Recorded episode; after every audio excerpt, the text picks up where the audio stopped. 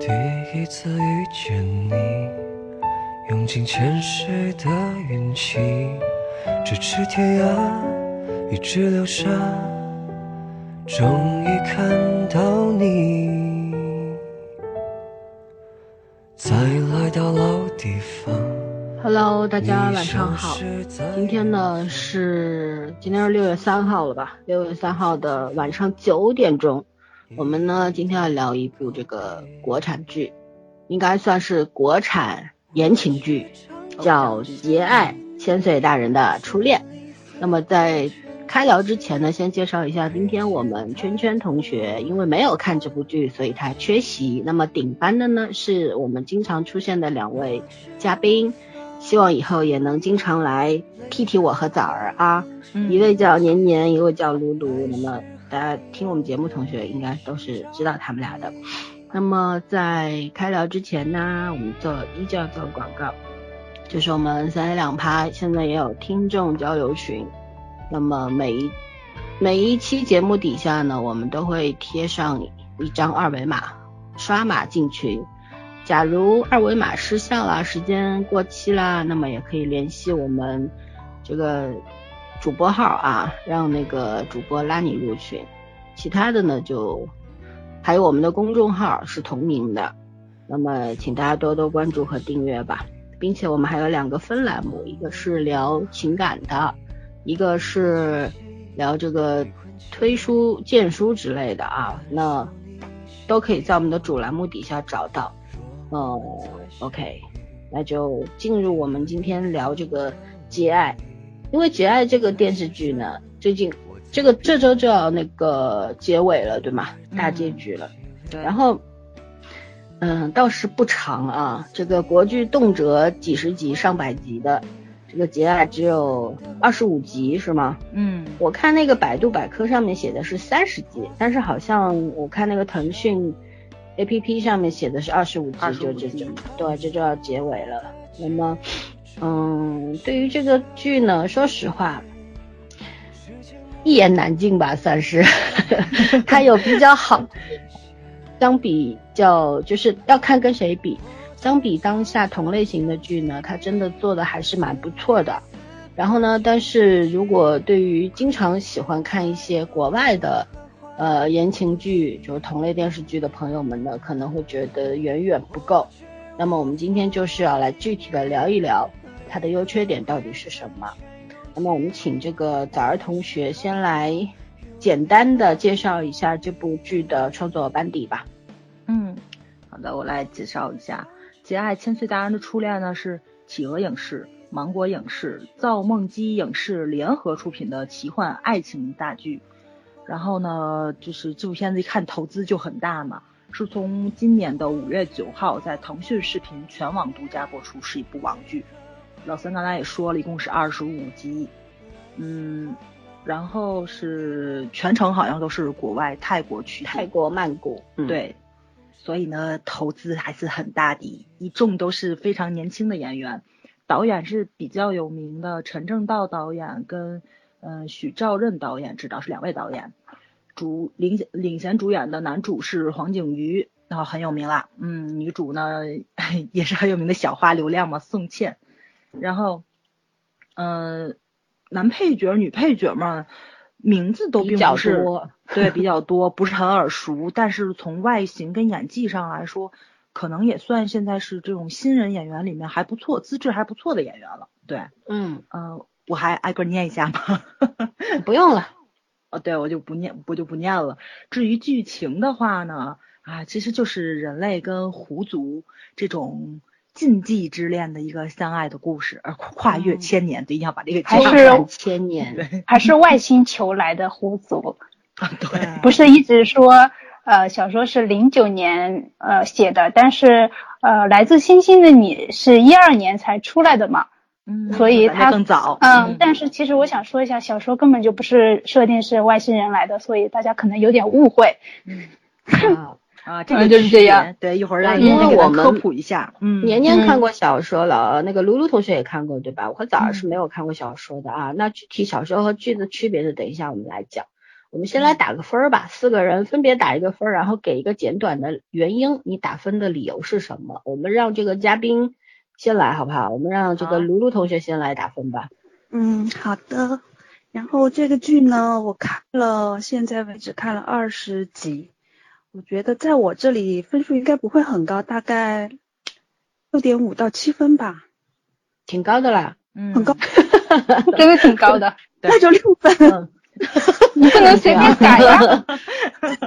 好吧，请原谅我第一次打分。嗯因为这个剧，首先呢，我不是那个男主或者女主的粉丝，也是因为在群里面听了大家的介绍，所以才去看的这个剧。而且我第一次了解剧的那个渠道的话，是在微博上看到那个男女主的团队开撕的那种那个 那个介绍，啊粉丝，有所耳闻。嗯，对对剧的那种第一感觉并不是很好，然后看了几集之后，觉得应该来说，就像刚才老生说的，看跟谁比。要是仅仅是跟国内的这种偶像剧相比的话，我觉得还是属于比较能看得进去的，嗯，不管是从各种各种原因来说，所以先打个六分吧。嗯，好的，六分儿及格了，对吧？嗯那年年呢？嗯，我给他打的分数也是六分儿。嗯我最开始我是从看完小说，然后知道他要拍电视剧，然后知道他定的演员之后，本来我是不想看的，但是今年我想看的几部国产剧都是期望越大，失望越大。然后在他开播的前一天，我说要不然去看看吧，然后我就看了，看了看到现在，我也坚持的看到二十集了。啊、嗯我想一下为什么打六分儿啊？摄影剪辑八分儿，OST 八分儿，演演员演技六分儿，编剧四分儿，平均六点五分儿。但是嗯我看剧第一个注重的就是剧情，所以最后我的得分是给了六分儿及格分。哇，数学真好。耶、用了计算机。好的，那可以讲完了是吧？是的，啊，那咋儿呢？我有点不好意思，在看了这么多期，可能我没有几部是六分以下的，对我打了五分。呃，咱们咱们在以前推剧的时候，我可能多多少少说了一下，就是可能同时期的这些网剧里面，其实你来说这部剧并不是很差，但是其他的剧有特别明显的优点，这部剧呢就是优点特别不明显，而且缺点太一目了然了。所以从我这边整体来看，我只给的整体分啊，并不是很高。那先一样一样说，先说我对男主是有期待值的，所以对他就比较失望。黄景瑜并不差，这这这得承认，粉丝不要生气，黄景瑜并不差。但是因为我对他有期待值，前面有一个红海嘛，所以对比下来的看这个呃，因为他播出时间并不是以他演戏的时间那个动线去走的，所以呢，在黄海之后出来，我觉得多多少少会有一点点的这个影响在里面。还有就是女主宋茜一如既往的不好评说，我没法说她演技好，没法说她演技不好，因为她没有演技。嗯，主要剧情呢，这是咱国剧一贯的那种 drama 的风格，然后我也挺受不了的。但是你不能说这部剧，我我觉着是尽量编剧跟导演去再把这种风格弱化掉，但还是，嗯，不太让不太让我接受的这种感觉。但是次要剧情特别好看，次要剧情的所有配角的那种日常，我觉得算是国剧里面很加分的那种，怎么说呢，就是好看的剧情了。B 站为什么会有大量的配角的剪辑也是在这里的，因为它的那个次要剧情特别好看。所以呢，这就是没有办法，就是一个减减分项，一个加分项拉回来，所以他就取一个平均值嘛，在我这边就是差不多五分了。对，嗯嗯，好的，我得给个六分，因为给国剧打分和给国外的剧打分是一定是不一样的。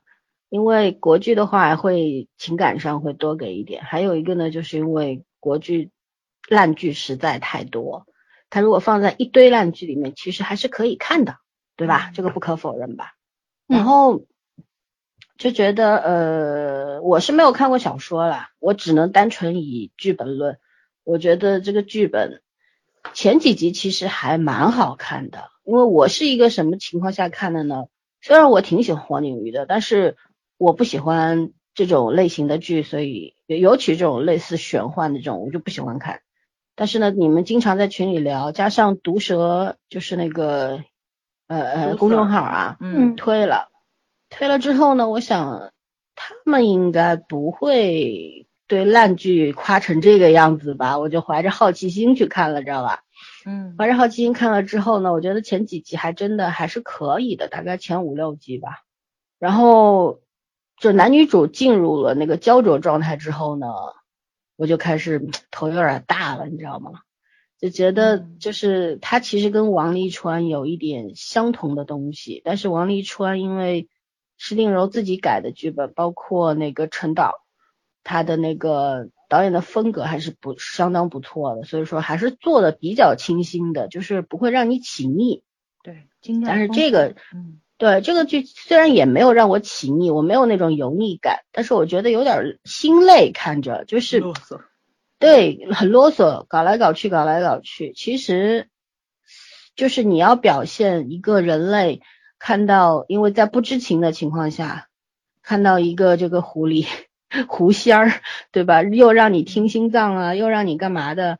那可能会害怕，我觉得这个是当然的。你说上来就一见钟情了，这个才扯淡，对吧？没错，是可以表现出人类的那种恐惧感或者怎么样，但是我觉得有点用力过猛。这个是我当他们两个相遇之后，我第一个感觉，我觉得有点用力过猛，也可能跟女主那个表演过度有关系啊。还有呢，就是其实虽然你们说配配角的戏都蛮好看，我承认宽永和那个休闲的戏蛮好看，但是我一开始还蛮喜欢这个小菊的。但是我觉得小菊有些戏也用力过猛，嗯，这里边女演员比较稍微就是我觉得演的最好的是那个苏妹，你们喜欢的千花大人，我觉得有也有点儿拘着，就是不是那种特别放得开的那种演法。他需要高冷，嗯啊，他他需要高冷，但是表现出来的真的也不是太高冷的感觉，就有点端着。其实那个跟高冷还是两件事儿，对吧？就我我是觉得，就是就所有的来讲，就是黄景瑜呢，我觉得他不张嘴还行，一张嘴就完了。这这个千年的老狐狸，他那么深情，几生几世的来找你，他那种内心的那种呃对你的那种浓浓郁的爱，还有那种细腻的痛，没有展现出来，因为他那个台词实在是很搭腔，很差，就是这作为粉丝我也必须要说的，就是真的挺差的。然后我觉得黄景瑜应该回去好好有机会的话，应该多跟一些好的前辈学习，还有呢，要刻苦的磨练自己的这个台词功力，因为他在红海里边儿，他不讲不怎么讲话的时候，仅有几句台词，对吧？大多数时候都是动作戏，那是真的很帅。但这个里边儿除了帅之外，他那个台一张嘴之后，就真的有给他减分。不只是他，其实年轻演员都不都不太好，嗯嗯，对，但但是怎么说呢？就是我觉得，而且这些演员可能他演戏的那个经验比较少吧，嗯所以说还是需要锻炼的。整体来说，我觉得这个剧反正及格了，那是肯定的，对吧？嗯那我们就请这个年年同学还有卢卢同学两位，你们互相补充吧，稍微简短的给大家听众们就是介绍一下这个小说和电视剧，从设定上来讲，还有从一些比较主要的内容上来讲，有一些什么样的区别？好吧？嗯，您您那先说吧。嗯，好吧。他其实他改他的原著小说小小说是有三部的，然后他改编的是第一部《异客逢欢》，《异客逢欢》是全文都是以女主视角展开描写的，然后大篇幅描写了女主在遇到男主之后所发生的一系列事件，基本上对配角的描写是很少很少的。呃，关联女主的几个的配角还好，然后关联男主的几个配角基本上是没有，几句话就带过了。嗯宽永、休闲还有青花都是很后面才出现的，呃，嗯，一句话就把宽永给带死了，直接死了。直接死了，真的是直接死了。然后就赵松吧，作为小说里面的大 boss 吧，就给我一种从天而降，忽然打破了宁静的局面，然后让一切忽然就处于了要生要死的状态。然后我还没看明白呢，全文就结束了。就百分之七八十的剧情都是呃讲述的是男女主之间的。刚刚森森还说他们呃你对呃遇到一个狐狸你会感到很恐惧，然后但是他演戏演的有点放是吧？小说非常的放，呃非比这个还要的放。嗯嗯嗯，年年说的，年年说的那个谁，宽那个宽永一句话就死了，嗯，特别像抖森啊，不是特别像那个复联三里的那个洛基，然后洛基有时候嗯从天而降，特别像雷神，真的。别打岔。我讲一下女主在小说里面的性格啊，她在前面的百分之八十五的时候啊，都是冲动、缺根筋、毛糙、易怒、没礼貌。我甚至可以用神经质来形容这个人设啊。男主吗？女主，女主女主，女主哦哦啊，哦哦，就是他一无是处，但是就是有一个这个狐仙大人爱着他死去活来，对这样一个设定。嗯，然后电视剧里面唯一保留的共同点就是都在前男友面前可能会有那么一点点自卑。其实我认为啊，电视剧可能想呈现出来一个呃平凡、善良、努力、温柔、勇敢的那种女主人设，就是就是那这个人设是很符合现在言情剧那种玛丽苏女主的那个设定的。但是演的怎么样，或者说是他编剧编的怎么样，就呃不做评价啊。嗯然后再讲一下男主，男主是在小说中给我一种很强烈的感觉，就是他不是人。嗯、人物描写刻画的呃很神秘，但是就是有一有个很大的领导能力吧，然后能看出来里面就是寥寥出现的几个配角都对他是充满敬畏的，身、嗯身上是带着那种动物的狠力在里面。平时是一个很冷淡的人，但是如果惹怒他是会变得非常的凶狠的。嗯，平常在不是会吃花嘛？吃花以外，他是会吃刚死去的人的肝的。嗯，就描写的比较更偏向于不是人的那一点，比较有兽性，嗯对吧？嗯，对，嗯嗯，而且啊，他真的是有正经工作的，和电视剧里面一样，都是那个 古董学家，但是他也是那个博物馆的资深顾问，他是会正经上班的。啊，也会正经的处理，嗯，对，也会正经的处理狐族的一些事务，并不是天天在家里健身、看画像、吃花。游手好闲。对，呃，电视剧变成了从外星来的狐族，呃，工作啥的，就是给他了一个头衔，所做的一切都是为了女主。人设呢，呃，除了在女主面前可能都比较淡然吧，我觉得他可能会有点倔强，甚至是幼稚，然后还有点任性，和剧中可能最刚开始出来的那个小贺兰的性格可能会有一点相似，但是要么这种人设更能容易得到观众的那种喜欢吧。其实我也看出来剧里面也努力对男主领导力有一点刻画，但是个人认为刻画的并不是很好。我觉得还是主要认为这个男主真的是太闲了，整天就是在家里看着画像健健身。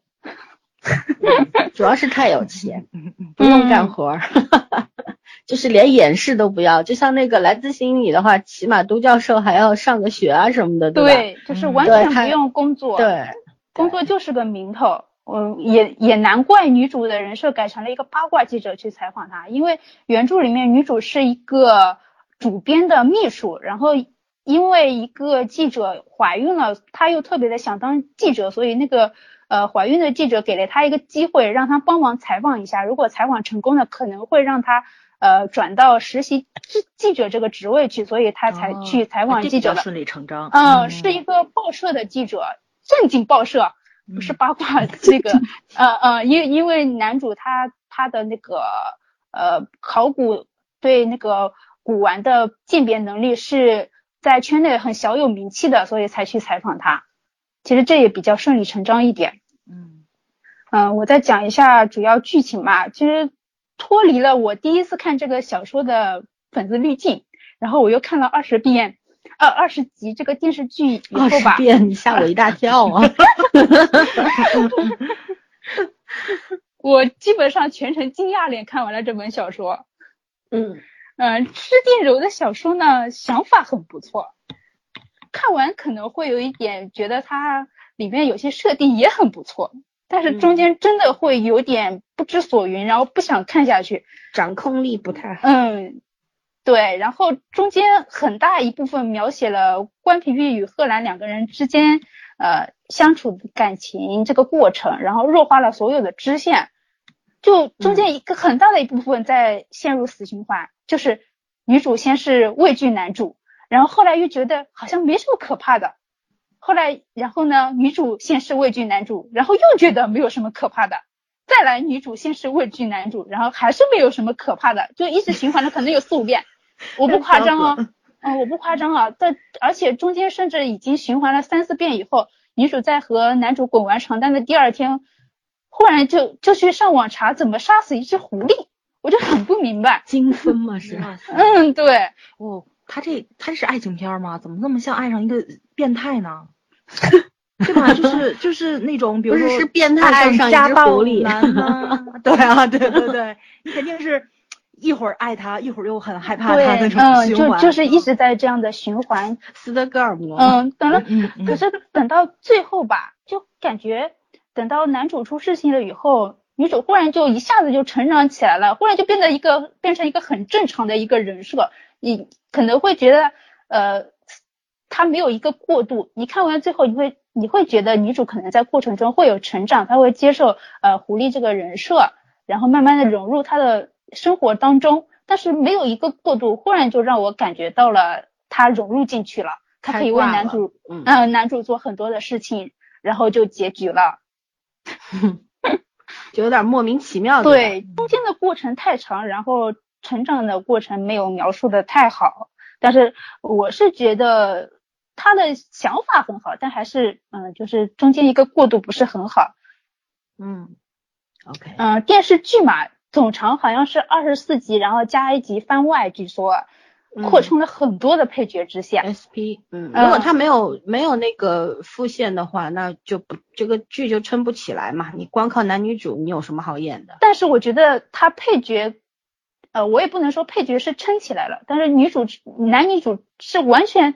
没有撑起来，他也少，嗯，戏份真的把男女主改的很少，然后他们的人设完全没有立起来，尤其是男主吧，一直营造了他一种我只是为了爱情活着的感觉，完全没有让我看到他是一个幼祭司，他所应该承担的东西我一点都没有看出来，嗯，嗯，其实他但是电视剧加了很多前世的戏份和。贺兰的成长过程，以及对狐族的派系做了一些说明，也增加了新小菊和贺兰的两个小哥班儿，呃，那个叫什么休闲和宽容，嗯，大三角，呃，我刚开始还觉得不错啊，但是后面几集有点太弱化主线了，嗯，而且把女主的诅咒改编成了就是因为男主原著不是的，嗯，忽然就开始了，不是你死就是我死，我我要保，嗯，对。我要死掉你才能活，不行，我得死，你要活着，就是这样一个狗血的桥段。就是你看电视剧，你我其实看，因为没看过小说嘛，嗯，就看电视剧，我有点就丈二和尚摸不着头那种感觉，你知道吗？有，我就我就不明白到底要干嘛，就是对吧？然后既然你每一次都知道这个女孩子二十五岁活不过二十五岁，你她爱上你之后，她背后那朵花就开花了吗？然后他就要，那你为什么一定要接近他呢？你不，他不爱上你的话，这朵花它可能开的慢一点呢。哦，电视剧这个设定就很奇怪，小说是不管爱不爱上他，他到了这个年龄段都会死掉的。对啊。因为因为是呃小说是因为他的父亲不想让他爱上人类女孩，所以就是在这个人类女孩身上下了一个诅咒，就是他二十几岁的时候就是会死掉。嗯，所所所以就是要让他放弃。对人类的这段感情，所以才下的这段诅咒。但是电视剧改的，嗯，不做评价。就是就是这个原理就特别莫名嘛。你既然是这样的话，你为什么一定要在他身边？那你几辈子都要找到他，然后就看着他去死？你是有毛病吗？对，而且是没有人性吗？所以说你就是看着，对，而且把那种心爱的人在你怀里死掉，然后你你每你你每一次都会痛得死去活来，但是你下辈子还要去找他。这是我不明白呀、这这是这什么意思？这是国产编剧对虐恋的最底层的一个了，不对，最基础的一个了解，都这就是那种追求无尽的痛感嘛。对，嗯，嗯从好几集之前就开始对这个诅咒进行呃铺垫，然后到现在一个到了最后告诉我只有男主死，女主才能活啊！我靠，我一脸懵逼，真的是，嗯。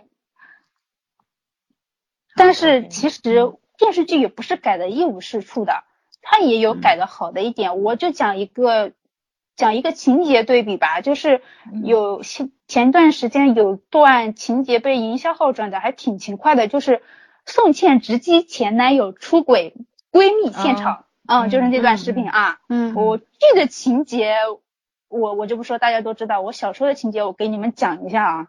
嗯就是小说中女主大脑一片空白，冲上去就把前男友打了鼻梁骨折，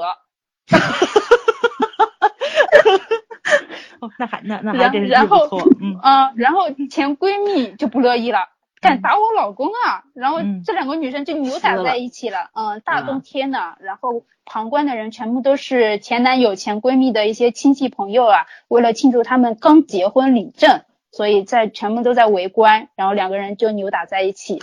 这时候前男友做了一个什么事情呢？他把女主强行拉了出来，然后强行塞进了出租车，然后强行让她一个人先回去自己冷静一下。哦，好渣呀！嗯，对，所以也不能说剧改的一无是处了。其实我觉得这本小说它中间有些情节也是看得让人很莫名的。女女主的性格是真的是，甚至我可以说她是有点神经质的，是真的。她而且她说话真的是非常的没有礼貌，我真的很佩服男主一直忍受着他。刚开始可能男主是也带着狐族的那些狠力在里面，所以刚开始对女主也是很不耐烦的。呃，处理的方式也是比较狠一点，但是后面就习惯了就，就能你能看到一个过程，到了最后就直接变成了强忍着，然后直接到了无视了。他说了说了一段什么话呢？他说：“你爸是被啊不是你妈是被你爸是呃也不是你妈的肝也是被你爸吃了吗？他是吃了肝还是吃了全部呢？你妈被吃肝的时候哭了吗？”他问男主这些问题。嗯，嗯，这这很无语啊！我我觉得男男主竟然脑袋有问题。嗯，忍着没有呃怎么样，也是真的挺厉害的。所以个人感觉这个小说呢，整体架构还不错，但是中间所刻画的一些东西是实在是让人忍受不了。嗯，我今天很强行的把它看完了。说起来，嗯电视剧还要比小说可看性高一点，对吗？对的，对，哦，那卢卢有什么要补充吗？嗯，我觉得吧，小说电视剧的改编，它把小说里面比较弱的一些部分，其实改的还算比较好的。当然，也可能是因为小说里面有些场景电视剧拍不出来。就刚才那个连连这存在说那个前男友的问题，其实前男友在小说里面并不是一个渣男，小说里面的前男友跟那个女主是没有男女关系的，对，是女主一一厢情愿的对那是她男朋友，所以人家并不算是出轨或者是怎么样。但是到小说到剧里边的话，我估计编剧是为了加强那个剧的那种戏剧冲突，冲突所以性，把那个、嗯对把那个前男友的身份加强了一下，然后把闺蜜她们俩改成那种就像是出轨一样的，然后这样才会有没有小三儿的剧就不是好剧嘛，特别是在爱情剧里 还有就是因为小说我看的不多，我就看了一半，估计百分之四十左右。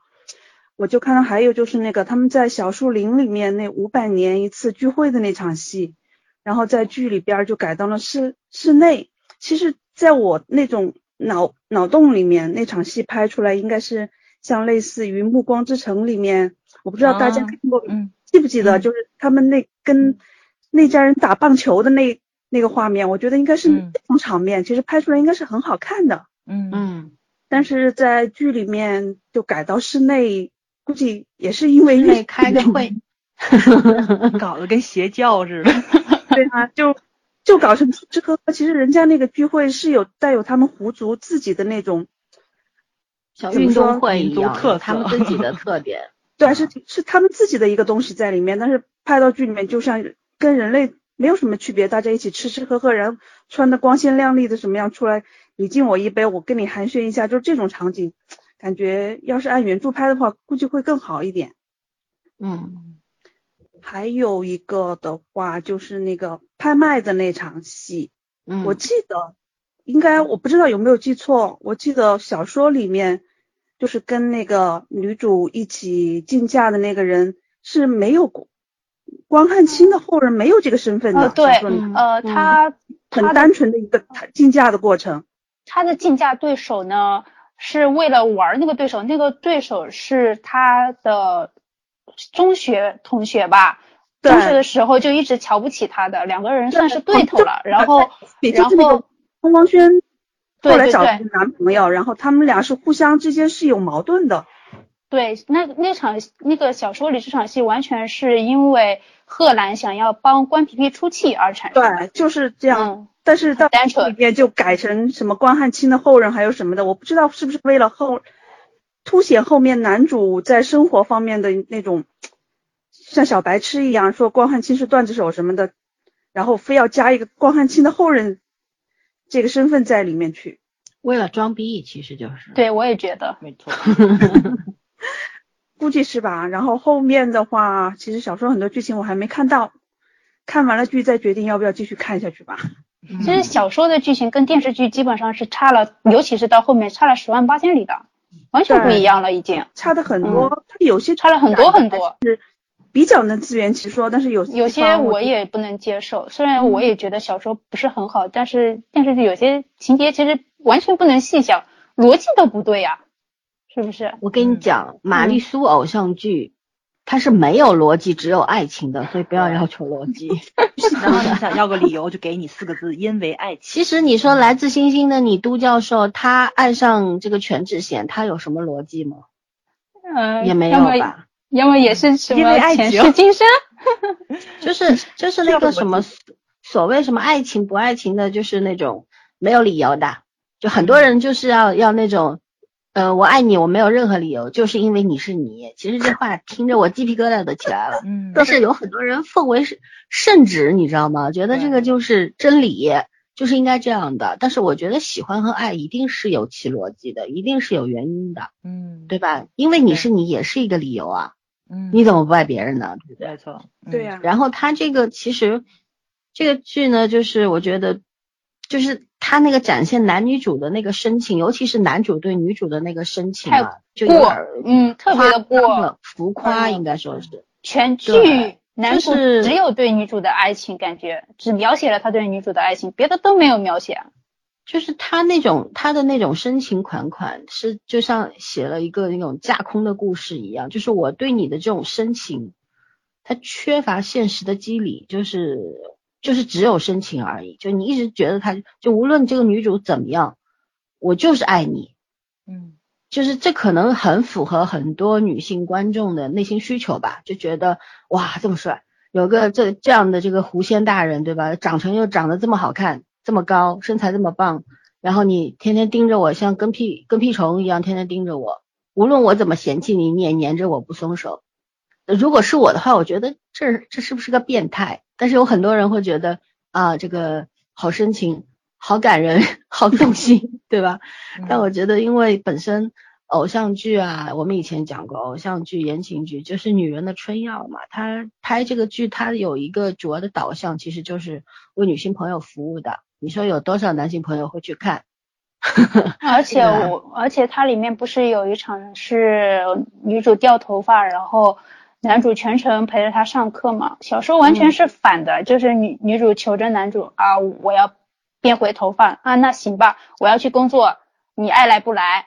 你就是那种嗯完全不是贴着女主的这种感觉，她也是有自己生活、有自己工作、有自己要处理事情的。电视剧就改了完全爱为爱情服务，为女主服务了。嗯，所以说啊，这就像一道那种很甜的，就现在很流行的那种什么牛乳蛋糕啊之类的，就它那个脂肪含量其实特别高，然后特别特别甜，但很多人会觉得受用，但是也有一部分人会觉得不太受用，对吧？嗯，然后就是这种东西，我觉得就是像我们平时严肃的东西看太多之后呢，就想看一个这种小白的东西，看的放松一下，转换一下这个感觉。但是你要是天天给你看这个，其实我也是受不了。我是觉得这个导演还算聪明，只拍了二十五集而已。他如果个找个五十集的话，我我估计我是没有耐心往下看的，就是这样。那我们讲完了小说和电视剧的区别之后呢，我们就来聊聊这个优缺点吧，因为这个是必不可，就肯定要聊到的啊。但我们嗯还是这个宗旨，我们对国产剧，虽然我们的国剧也有非常辉煌的时代，但是现在已经落 落寞了，所以说我们还是要保持着这个鼓励的心态。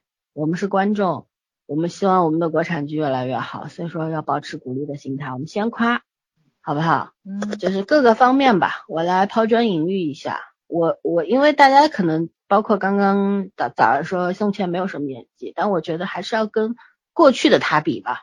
你要嗯让他跟其他的这种比较演技非常优秀的女演员比，那不太可能，毕竟人家是爱豆出身，对吧？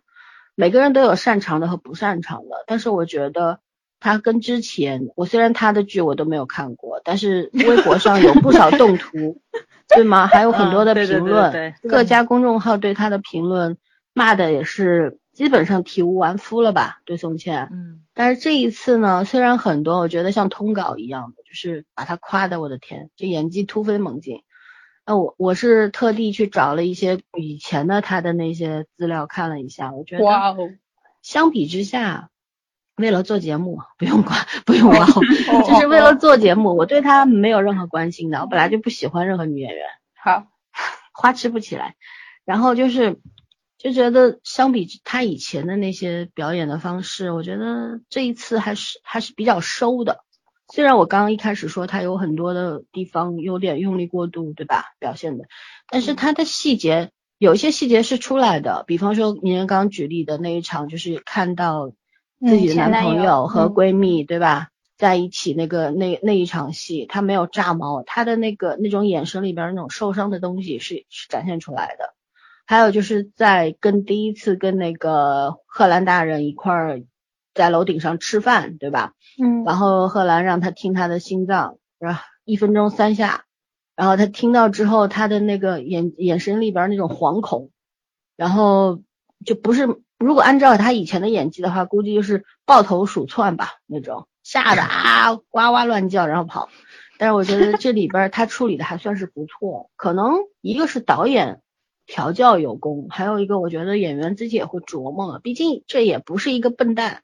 但是还是一个很聪明的女孩子，对吧？宋茜本人，你想在韩国出道，然后回国来发展的这么好的一线小花也没几个人吧，对吧？人人说明人家是很聪明的一个人，所以说演技嘛，我不拿她跟任何人比，但我我觉得一众流量小花里边，呃，她跟过去的自己比的话，已经做出了一点进步了，那比其他那种。几年十几年演的一模一样的那些好多了吧，对吧？嗯嗯，这这有一句说一句，然后还有那个，呃，这个剧那个调色我还蛮喜欢的，嗯就是我觉得有点韩剧的那个感觉，然后打光打的也很不错，真的我觉得是因为我们之前也通过一些专业人士跟专业人士的呃谈谈论当中，然后讨论中也得出一些。就是结论，就是那些专业人士，他们其实有一段时间觉得像那种都市剧啊，包括这种偶像剧啊、言情剧啊，就应该向韩国学习嘛，服道化，然后那个打光啊、剪辑啊等等啊，都要向韩国学习。我觉得就是这部剧好像学的还挺明显的，对吧？嗯一个是还有这个，还有一个就是他那个。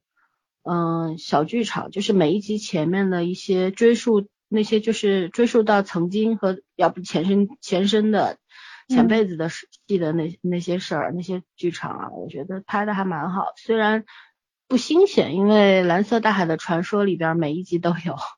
我们看韩剧的人就会知道这个东西它不创不是创新的，但是嗯不看韩剧的观众会觉得，哎，还拍的蛮好，蛮有想法的。那我们就是要告诉大家，这个虽然它不是创新的，不是自创的啊，但是我觉得拍的还蛮美的。有时候那那个上来那两分钟，可能要比后面四十分钟都好看，就是这样。嗯，OK，我先说这么多吧，留一点给你们讲。嗯，嗯 谁先来说说看这个优点呢？夸夸。嗯，我来吧。嗯，嗯我觉得这片儿可能对于我来说最大的优点就是他们全程都是用的原声，就是现场收声啊，或者是他们后期配后期自己配音的，啊，对，那那但是都是他们自己的声音，虽然多多少少也暴露出来了年轻演员台词功底比较差的这个短板啊，但是我觉得比用其他的配音去做这种戏剧效果要强很多，因为相对来说可能就有他们自己的那个情绪，或者说他们自己演戏的时候那个记记忆点在，所以他配的话是比较符合他当时说话的表情跟他们的动作的，是比那个专业的配音演员，然后再去做一次创作要舒服很多。对，这是我觉着特别好的地方。还有一个就是取景跟置景，我觉得非常好，是少有的，都不能说网剧啊，是少有的国剧里面特别出彩的置景，比较用心的，嗯，对肯花钱，钱也花在刀刃上。哎，没错儿，对对，能看出来就是选址特别特别的，怎么说呢，用心。我刚开始的时候我还真不知道他们是在泰国拍的，但是我觉得能在泰国里面就那种东东南亚风格比较重的这种城市里面找到比较比较咱们那个中国现代化的，没错，对嗯对对，中国化的这些个餐馆儿啊，什么这种大街呀，或者说是呃公共设施啊什么的，还是挺不容易的一件事情。对，服装上虽然我觉着呃稍微不太符合他们的人设，但是你得承认，因为几个演员都很年轻，然后身材也不错，所以穿上违和感并不是很重，对，还是挺舒服的。嗯还有就是老三说的打光特别好。呃，加上年轻演员底子好，皮肤好，所以呢，那个大的特写扛得住。这个，嗯哎呀，这个就得说那个宋茜确实是漂亮，这个你得承认，小小姑娘皮肤也好，尤其她笑起来是真的很好看，小虎牙，然后又那个弯弯眼，特别特别的亲民，嗯，但是还还是演技拖了后腿吧，但多多少少就我觉得就是老森说那话，跟他自己比，他确实是有进步，他只要不做夸张的表情跟动作。他的演技可能相对来说就不是一个特别严重拖后腿的一个状态，嗯，但是宋茜还是吃亏在这里，她不是专业的科班演员出身，她对台词就是说对手演员给她的那个台词反应，她是一个外行的反应，就是就说你你如果入戏的话，咱们知道咱们是中国人，就是这个人不用把一句台词都说完，你就能做出来反应跟表情，对吧？半句话就知道你要说什么了，可能这个时候我的表情就会有变化或者是什么的，正常演员都能做做到这种最基本的这种。但是因为他不是科班演员，所以他有滞后感，他经常是被人说一整句表演表那个台词之后，他才会有惊讶呀、伤心啊这种，所以相对来说，我觉得还是天赋感并不是很重的一个爱豆，对他不是那种像咱们看韩剧的李准呐、或者说是什么的，就这种演员，他虽然他是爱豆，他是跳舞，他是唱歌的，但是他对剧本的理解，他拿来就能消化那个能力，他可能并不是很具备，还需要他后天的努力去往演员这条路上去走。对，所以起点是不一样的，但还是跟他自己比嘛，跟他自己比确实有进步，对，这得承认。嗯，还有什么呢？特别好的。不用绞尽脑汁想，不你可以让他们两位说。OK，那会儿又一会儿吐的时候我再说吧。对，我就他那么多吧，我就。给我们留点的意思吗？对，嗯那谁说呢？啊，对对，我我补充一句，那个戏剧冲突，虽然它很多冲突的那个制造的方式跟那个剧情我很不理解，也很不接受，但是得承认，它每一集制造的戏剧冲突的那个节奏感是对的。该到什么时候要发生要发生事件了，或者说是吸引观众注意力的那个节奏感，它把握的是正确的。虽然它制造的方法并不高明，制造的那个剧情挺毁三观，但是你得承认导演把握这个感觉还是到位的。该轻松是轻松，该紧张是紧张，该愤怒是愤怒，所有的这个就是说，呃，跌宕起伏感他是做到的。对我又想说这个，完了没有了？嗯嗯，嗯好的，那换一个，谁来说？我来吧。嗯嗯，我觉得这个剧呢有一个特别好的地方，就是基本没有那种过多的广告植入，所以嗯全对对对对对对对对很嗯舒服。现在国内剧不是特别流行那种广告植入吗？特别生硬的，然后还要把那些广告加到剧情里边儿，这个剧基本没有。嗯那该植入的地方，比如说那个男主说女主喜欢喝橙汁儿什么的，嗯，给他的橙汁后面的商标都是撕掉的，我觉得这点很好，应该是学过韩剧的这种拍摄手法，嗯挺好的，这样看起来很舒服。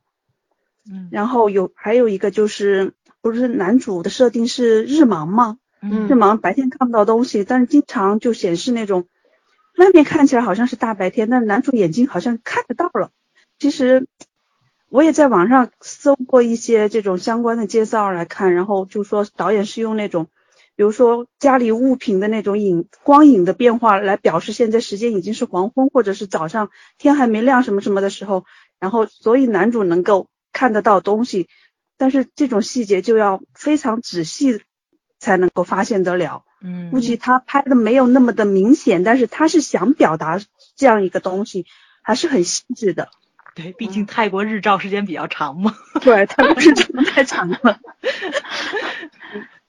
然后呢，我觉得那些什么服装啊什么的，挺符合人设。比如说那个休闲五颜六色的牛仔服啊，还有宽用永远扣到最上面一颗的扣子，嗯扣子啊，我都替他们热得慌，看起来。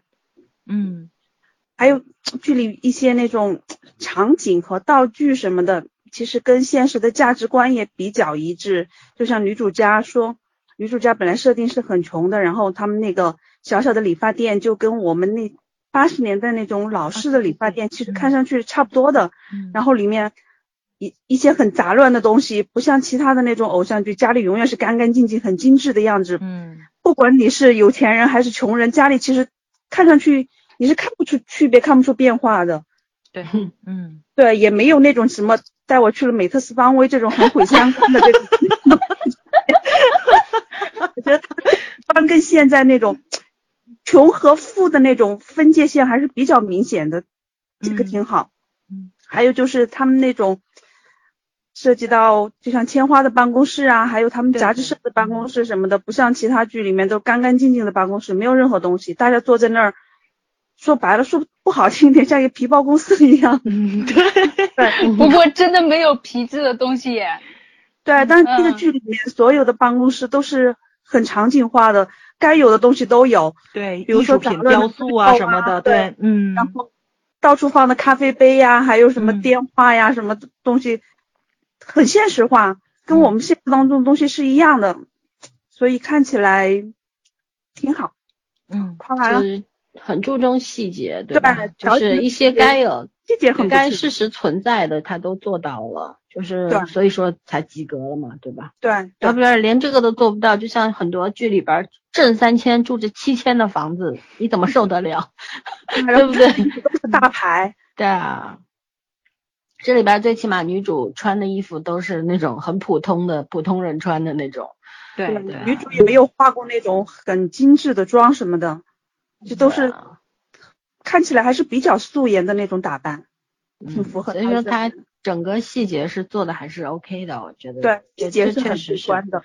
是有别于很多当下很多这种所谓的偶像剧啊什么的啊，嗯，对。啊我但是受不了那种，嗯，导演对主角还是挺上心，但是对配角儿，我觉得就像刚才那个老森说的那个苏妹，嗯，我看她出来好几场戏，但是好像都没换过衣服。有不是 成本问题，成本问题 要控制，嗯嗯，所以对对配角儿的话就略过吧，略过。我嗯，略过。好的，年年有什么要补充的吗？优点方嗯，面？对，我是要补充的，因为你们三个基本上都说完了。嗯嗯我心里一直默念放我条活路。啊，这部剧全程都是在泰国拍摄的。我看介绍说，导演已经在泰国有拍两部剧的经验了，所以拍这部戏他找场景方面还是算蛮有经验的。他所以他拍出来的东西，找出来的一些呃景点啊、布景啊，都算做到了，还算本土化，也很风景也很优美。嗯然后呃拍摄了三个月，是两个导演组分别拍摄的，就是不停歇的拍，演员是需要全时间待命的，没有一个是搭戏的。就是能有更多的时间去进入角色，不用今天你演一个古装戏，明天我又来演一个现代戏的这种，嗯，也不用说因为找不到人，最后只能抠图啊、替身之类，嗯，另外我也从这个剧抠了一点小细节，啊，在里面不是有个拍卖会上，然后里面每个 V V I P 都会配有一模一样的胸针，只有那个贺兰还有那个跟他一起对拍的。那个刚刚说是什么后人来着？关汉卿，对，关汉卿汉后人，还有一些比较衣着比较精致的人身上才佩戴那个胸针，但是放眼望去是还是有好几位的，这也算是一个细节吧。然后男主是一个有日盲症的人，所以他在掏卡付钱的时候，其实是用手摸了一下卡上的数字，以证明那个是自己的卡。嗯，还有。最开始是皮皮是扶他去坐地铁吧，然后，嗯对，但是他立他立马就是刚开始是皮皮抓住了他的手，然后他立马把手掰开，然后自己扶住了扶住了他的手臂。其实这也是一个盲人的习惯，然后说只有盲人盲有盲人只有这样才有安全感。然后后面，嗯，魅珠失窃的报道是手机上是有一个。屏幕出来的那个报道，认真截图看一下的话，会发现他写的也是蛮真实的。它里面还特别提出这个魅珠价值三千七百四十万人民币，好贵哦。啊，然后皮皮第一次睡在了贺兰家，然后第二天青花推了很多的衣服让皮皮选。嗯，回杂志社的路上不是有很多人都觉得他很奇怪嘛？当时我就很不理解，他不过就是穿了一身裙子，有什么好奇怪的？但是他后来回到杂志社以后，跟一个杂志社里面的小记者撞上了，上杂志上面大牌的，对他正好正好那个记者翻到的那一页就是皮皮身上的那件衣服，嗯，也算是解释了一下。哎，我印象中是不是有句台词啊，说的是高仿那么快又出了，是怎么着？其 实这些说明他导演在这些细节设定上还是算呃用了点功夫的吧，没有蒙混过关，比当下一些制作粗糙的玛丽苏言情剧要好很多了。嗯，补充完了。好的，那我也再补充一点人设方面的吧。嗯，就是没有看过小说的情况下，觉得这里边这个人设除了这个男女主设定的那个说服力，就是。男女主分各自的那个人设是 OK 的，但是就是男主为什么就死乞白咧的一定要追着女主跑，这个逻辑分配的不太好，对吧？他讲的表达的不够。但是呢，就是一些副线方面的话，我觉得像小菊的爸爸，呃，这样这个人设其实我不知道小菊有没有，而且是一个挺关键性的，呃，不算是关键性人物，反正反正是一个呃，在第二部也起了一个关键性的作用吧。嗯。就剧透一下，剧透一下，小说里小说里他是狐狸，嗯嗯，小菊是他培养的后人，就是人类的素体，的，嗯，人类的素体，但没有了以后，他会寻找另外一个素体，小菊就是他选的另外一个素体。哦，嗯，是小说里是这样子的。嗯，呃，在电视剧里应该就是人类，嗯，很看出来，对吧？嗯，但是好像就是，你说啊，但是好像会有一点伏笔哦。呃，因为他一直在破题啊什么的嘛，我觉得如果因为据说是有第二季的嘛，就这个第一季二十五集的二十四集之后是一个开放性结局，对吧？然后有第二季，然后呢，我觉得可能这个爸爸，因为就目前来看，这个人设是有点多余的吧，就是他只仅仅是为了体现这个小菊和就是家庭那种亲情的那种不不可割舍，对吧？还有就是小菊。她的性格为什么会是这个样子，对吧？就是少女当家嘛，就是很很辛苦的那种，很可怜的样子。然后，但我觉得他一直在破题这件事情，就是一定会有一个，如果用得好的话，就是一个可能到最后他们这个什么狐族有什么问题啊，或者跟人类发生什么问题的时候，它能起到一个什么样的桥梁作用？希望是这样。嗯。然后呢，就是还有一些配角方面的，其实像女主的父母，其实这两个人设呢不新鲜，就是在很多台剧里边，就像那个我可能不会爱你那个，嗯，陈幼卿的父母其实就是这这个样子的，对吧？对，嗯，然后还有就是呃，就他在父母也起到了一点幽默的那种那种成分在，因为这个剧其实还是除了男女主那个虐恋情深之外，其他部分还蛮有意思的，就是有一些那种幽默的成分，尽量上那种做一些喜剧的成分进去，我觉得这点还蛮好，他父母也起到了这个作用，对吧？还有就是父母是什么样的人，孩子就什么样的人，所以说呃那个女主是这个样子，她不管她脾气不好啊，或者怎么懦弱啊，或者怎么，但是她至少是一个很善良的人。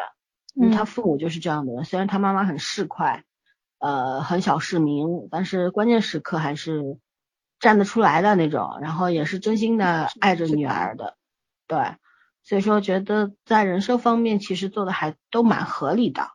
其实虽虽说那个关于拍卖那个关汉卿后代这个，其实这这种设定很套路化的，就是我其实看他拍的时候，什么竞价到九百九十万，我就知道这个东西后面肯定要送给他的嘛，送给这个关汉卿后人嘛，嗯对吧？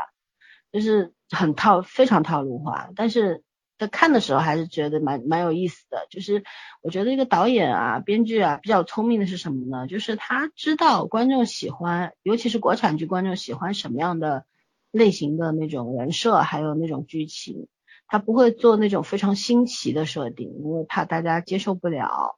还有一种呢，就是在那个剧情方面，他基本上也是在讲一些呃比较常见的一些一些逻辑和一些那个套路，我觉得没有什么大突破。它比较好的地方就是细节方面、辅导化方面做的还是比较到位的，就是这样。嗯、那我们聊聊缺点吧，还是我先来说吧。我我说说我黄景瑜吧。你怎么缺点说黄景瑜呢？对，就是其实你们刚刚说宋茜那个演技方面，就早上说她有一些反应啊什么的，给的没有那种提前量，对吧？就是稍微滞后几嗯秒钟那种感觉。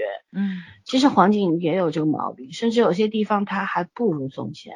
就比方说有一些镜头给他大特写，但是他就定在那儿，没有任何表情和那种眼波流动等等，没有任何微表情，我不知道他在想什么。没法流动。我我特别纳闷儿啊，就是他跟其他演员在一起还算比较正常的时候，跟宋茜的时候两个人对着，就所以哦不发表任何言论，嗯 呃，就是呃这个东西怎么说呢？我就觉得有一些镜头他可能不知道怎么去表现吧。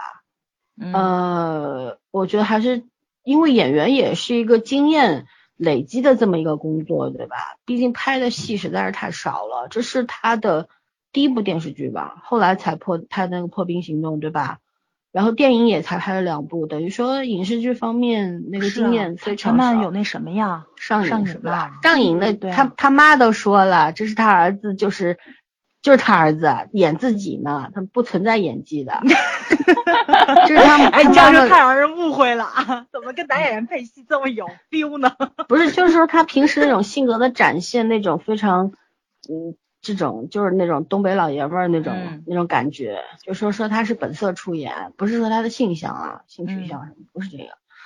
嗯，但是就是怎么说呢？我觉得就确实他在这方面，嗯，到目前为止还是进步空间的，嗯，大了去了，好吧？什么叫有进步空间？不是说婉转这个一点嘛，嗯 就是应该说就是没有看到跟以前的那个作品没有看到特别显著的那种进步。嗯呃，但我觉得这个孩子还是比较聪明的一个人，就是略有一些小天赋，但是后天需要需要很多很多很多的那种努力才行。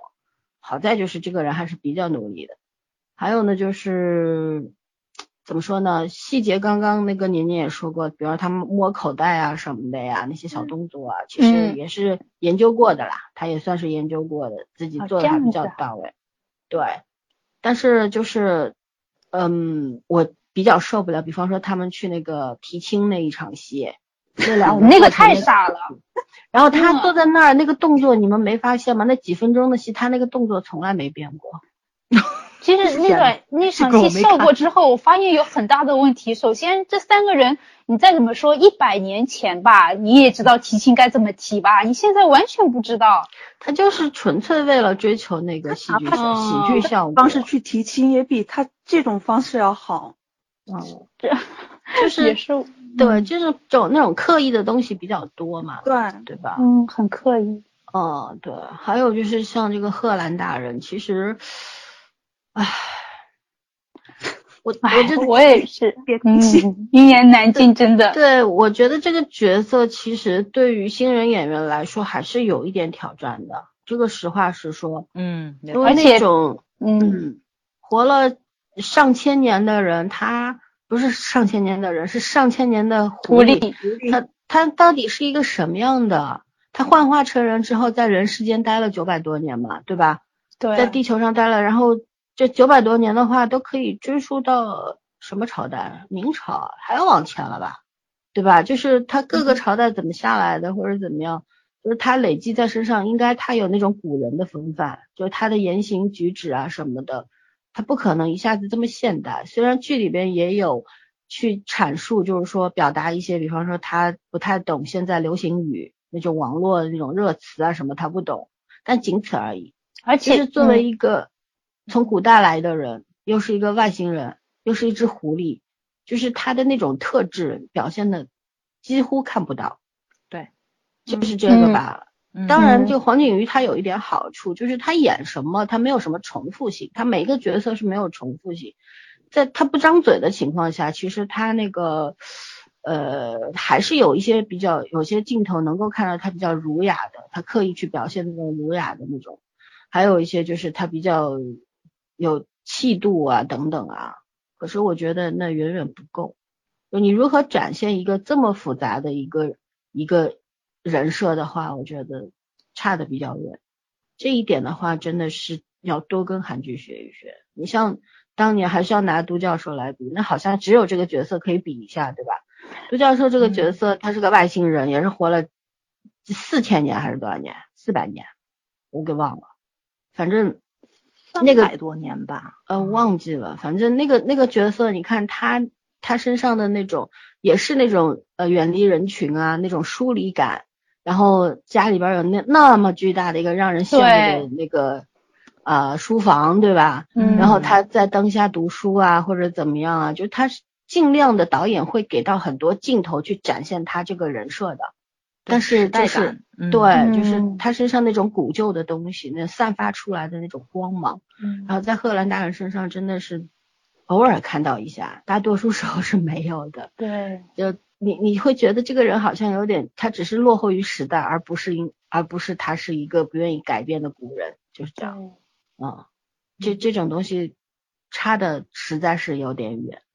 对，嗯。嗯，我为黄景瑜打抱不平一下。嗯，来来来，快快。你嗯，他其实不能说演技，编剧也有非常大的问题。而且你们刚刚夸了很多的房子，唯独没有夸贺兰大人家。贺兰贺兰大人的家，我个人认为这个家改编的非常的现代。他原就像都教授家里是有一棵大树的，我没有记错吧？是有吗？有，独角树家里有棵大树是有的。嗯，对，嗯，他他原著小说里面，贺兰的家是非常古色古风的，家里种满了鲜花，因为他吃花嘛。然后晒月光也不是在躺椅上，是在一个井底的，就房子房子是依山而建的，就是非常的呃原，就是有点靠呃比较原始，嗯，对，远离都市的那种感觉。那个那个电视剧里片了就，嗯，对，真的有一点。鬼片的那种给人一种鬼片的感觉的是有的，但是其实挺符合他这个人设的。然后，嗯，就像他对，其实对编剧对他的描写也是特别的片面化，就一直就是处于追女主、追女主还是追女主，为了为了女主的诅咒去做各种各样的事情。其实对他的描写就弱化了很多，包括他平时他是一个幼祭司啊。他完全没有任何的事情需要他做的，就可能唯一用派得上用场的就是他书房上摆了个文房四宝，用了一下，代表了他是一个古人。呃，会写点毛笔字也不能代表他是一个古人啊。嗯我也会。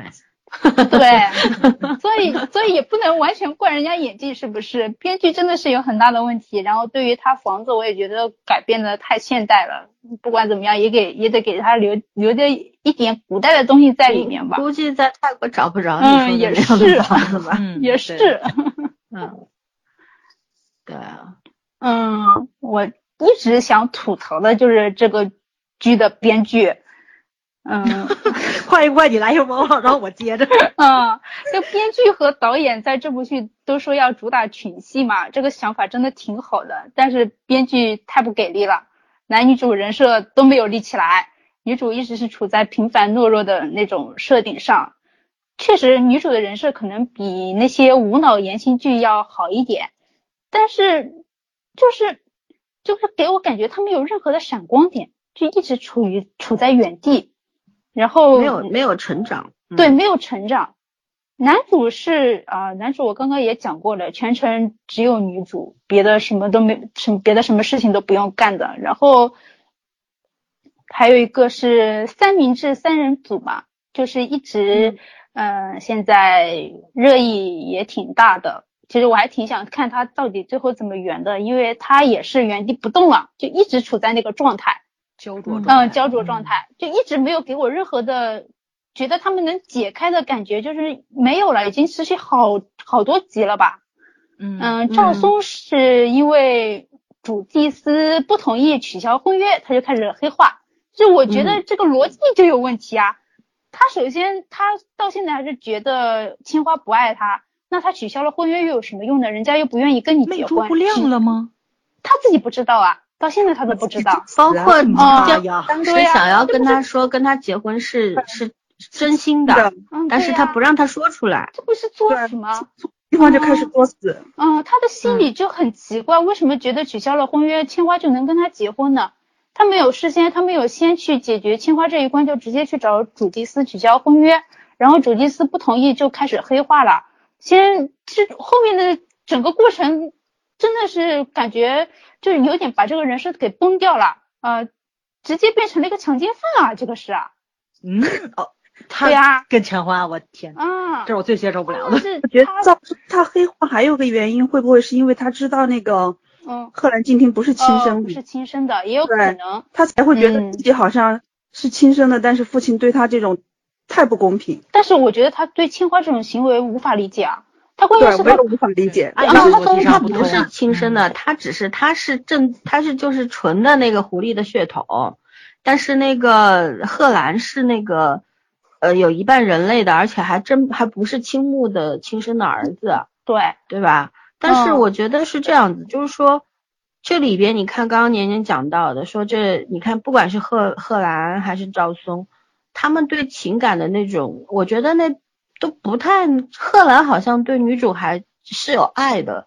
但是那种执着，我我也不太能理解，就对是到现在那个剧里边，他没有非常好的去给你解释，他只嗯是他只是在告诉你，因为女主当年被献祭了嘛，男主吃了她的肝，然后恢复了夜间的这个是就是可以看到东西了，对对吧？但是他可能就是愧疚，然后确实在那个时候那几年他们相伴的那个少年时光是非常非常美好的，也是内心的一个遗憾。然后呢，他要要那个偿还，而且也知道女主背后的那朵花儿，呃，他每年的每每一每一辈子都活不过二十五岁，所以他想去救她，然后不断的去寻找这个解救她的方法。我觉得这个是说得通的，对吧？但是赵松对千花的那个爱，我其实有点不能理解，我只能认为那是动物的那种占有欲，对，就是那种，就是他说他当年看到千花怎怎样，包含包含有那种对权力的渴望在里面。对啊，就就是这个人设其实是靠，就是有点儿牵强，就是他仅仅对权力的那个追求是站得住脚的，可是就是他对千花的那份感情，我觉得有点儿，你只能解释为的是偏执吧，偏执那种占有欲吧，对，对吧？我得嗯不到就要毁掉你，对，顺便把你的小情人也一起毁掉。把你所有东西都毁掉，包括他还要把他们公司也毁掉。毁掉他知道什么对对他来说最重要，我就把你所有拥有的全部弄弄掉。然后包括他那个后来那个娱乐记者，就是女主的那个同事，他说你太像我了，所以我要就一刀捅死了，就是这样。就觉得这个这这个赵松这只狐狸身上倒是那种兽性十足嘛，完全还没有被人类驯服的那种嗯驯化的那种感觉。但贺兰已经被被 对贺兰基本上就是就是人了，就那种感觉。人类，对，嗯，他他已经被人类同化了，就还有那个宽永和休闲也是的，我完全看不出来他们是个狐狸呀、呃没看出来，完全没看出看来。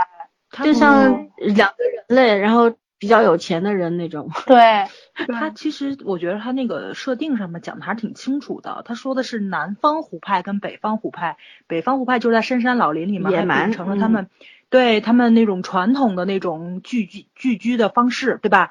他们古老的那种不亲近人类的自己那个离群索居的那个状态。然后呢，南方狐狸喜欢融入人类，它但是它的这个族与族之间的这个政党的斗争，它演的特别儿戏，我觉得甚至于可以说没有。没有就是嗯你融入人类，但是你身上本质的东西是不会丢掉的呀，没错，对对吧？嗯就是嗯就就这个就不要讲什么动物和人，就是美国人到中国来，因为他学了一口中国话，对吧？嗯像中国人一样吃这个吃那个，但是他身上他他的母语还是英语啊，他还是一张嘴一一不留神就说回去了，然后他的行为举止还是美国人的那种啊，他不会嗯完全东方化的，就是说。这电视剧里边这一方面是没有明显的区分，就是你要展现他他比较亲人类，但是关键时刻他怎么露出他那个糊涂的本相呢？没有吧？对，对吧？只有嗯有一个动作，就是有一场戏，就是女主被那个在酒吧里被被一个流氓给劫持了嘛，对吧？想嗯可能要被呃猥亵、强奸，嗯然后男主飞奔过去，就飞跑的那个动时时候，那个手一挥，那人飞出去了。但嗯这其实更像是那个超级英雄啊，我觉得美队也会干这个事儿，No 不一定非要是狐狸 干这事儿啊，对吧？不要就有这种感觉。嗯对，就是就是就是还是那句话，就是他没有展现出狐族的那个特性来，那个特性一点都没有。但是，嗯，如果按照原著小说来，可能会吓跑一堆观众，也是有可能的，因为，那肯定了，嗯，就审核过不了了。也不是审核，我觉得就是他可能观众就不太想看了，对，对因为他毕竟不是什么敏感东西，没不不存在比较审核小众，大众接受起来还是有难度的。嗯不是你过于就是过于就是那种，因为文字你那种描述的话，可以极尽想象，对吧？嗯可以写到很残酷或者非常的那种呃动物性的东西，但是你要放到大荧呃放到荧幕上给观众看，尤其是女众女性观众的话，女性观众可能大部分还是会接受那种呃温和的，然后这种处处不管你做什么样的行为，你的举止怎么样，但是你处处要在这里边包含着爱，就是嗯你所有的动作，包括就是贺兰现在她所有的言行举止，她的一举一动，其实都是因为爱。嗯，对，就就是因为爱，所以他才能够做那么那么多，他他就不能够离开这个宗旨，所以说这这方面其实就等于是我觉得是怎么说呢，因小失大吧，嗯。就因此会让人对这个角色会略有失望，就是这样。嗯。他这个角色就没有立起来，就对他的描写也不够充分。对，还有一些比较很儿戏的细细节，比方说什么参加那个培训班儿，然后就讲一个，对，背一段书就是一个 高智商吗？嗯，还就是一个学霸吗？这个有点儿那什么，就跟杨幂在那个什么，呃，真正男子汉汉真正男子汉里边儿，我靠，解了一道题，他就是学霸了，这太儿戏了。初中的二这我原子方程。对，我我有点接受不了啊，就是。脸对，而且你活了几千年，呃，活了一千年的这只这个狐狸啊，真的是饱读诗书吧，对吧？这、嗯呃，张口即来啊，很多东西就应该是。然后，嗯、包括他不是还认识什么？他的那个里边，他认见过这个关汉卿啊，包括他里边有我没记错的话是见过谁谁，就是古来古古代的某个人，嗯还是啥来着？反正见过那些古人，还跟他们做过朋友什么的。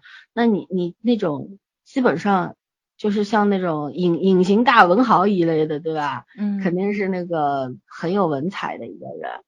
也没有吧？对，嗯，哦，里面不也没是有去写了一段嗯词吗？啊，就那个叫什么？那个是朱雀街。对，那个小说的词，今天我也翻出来了。其实我想安利一下大家，那首歌确实改编的挺好的。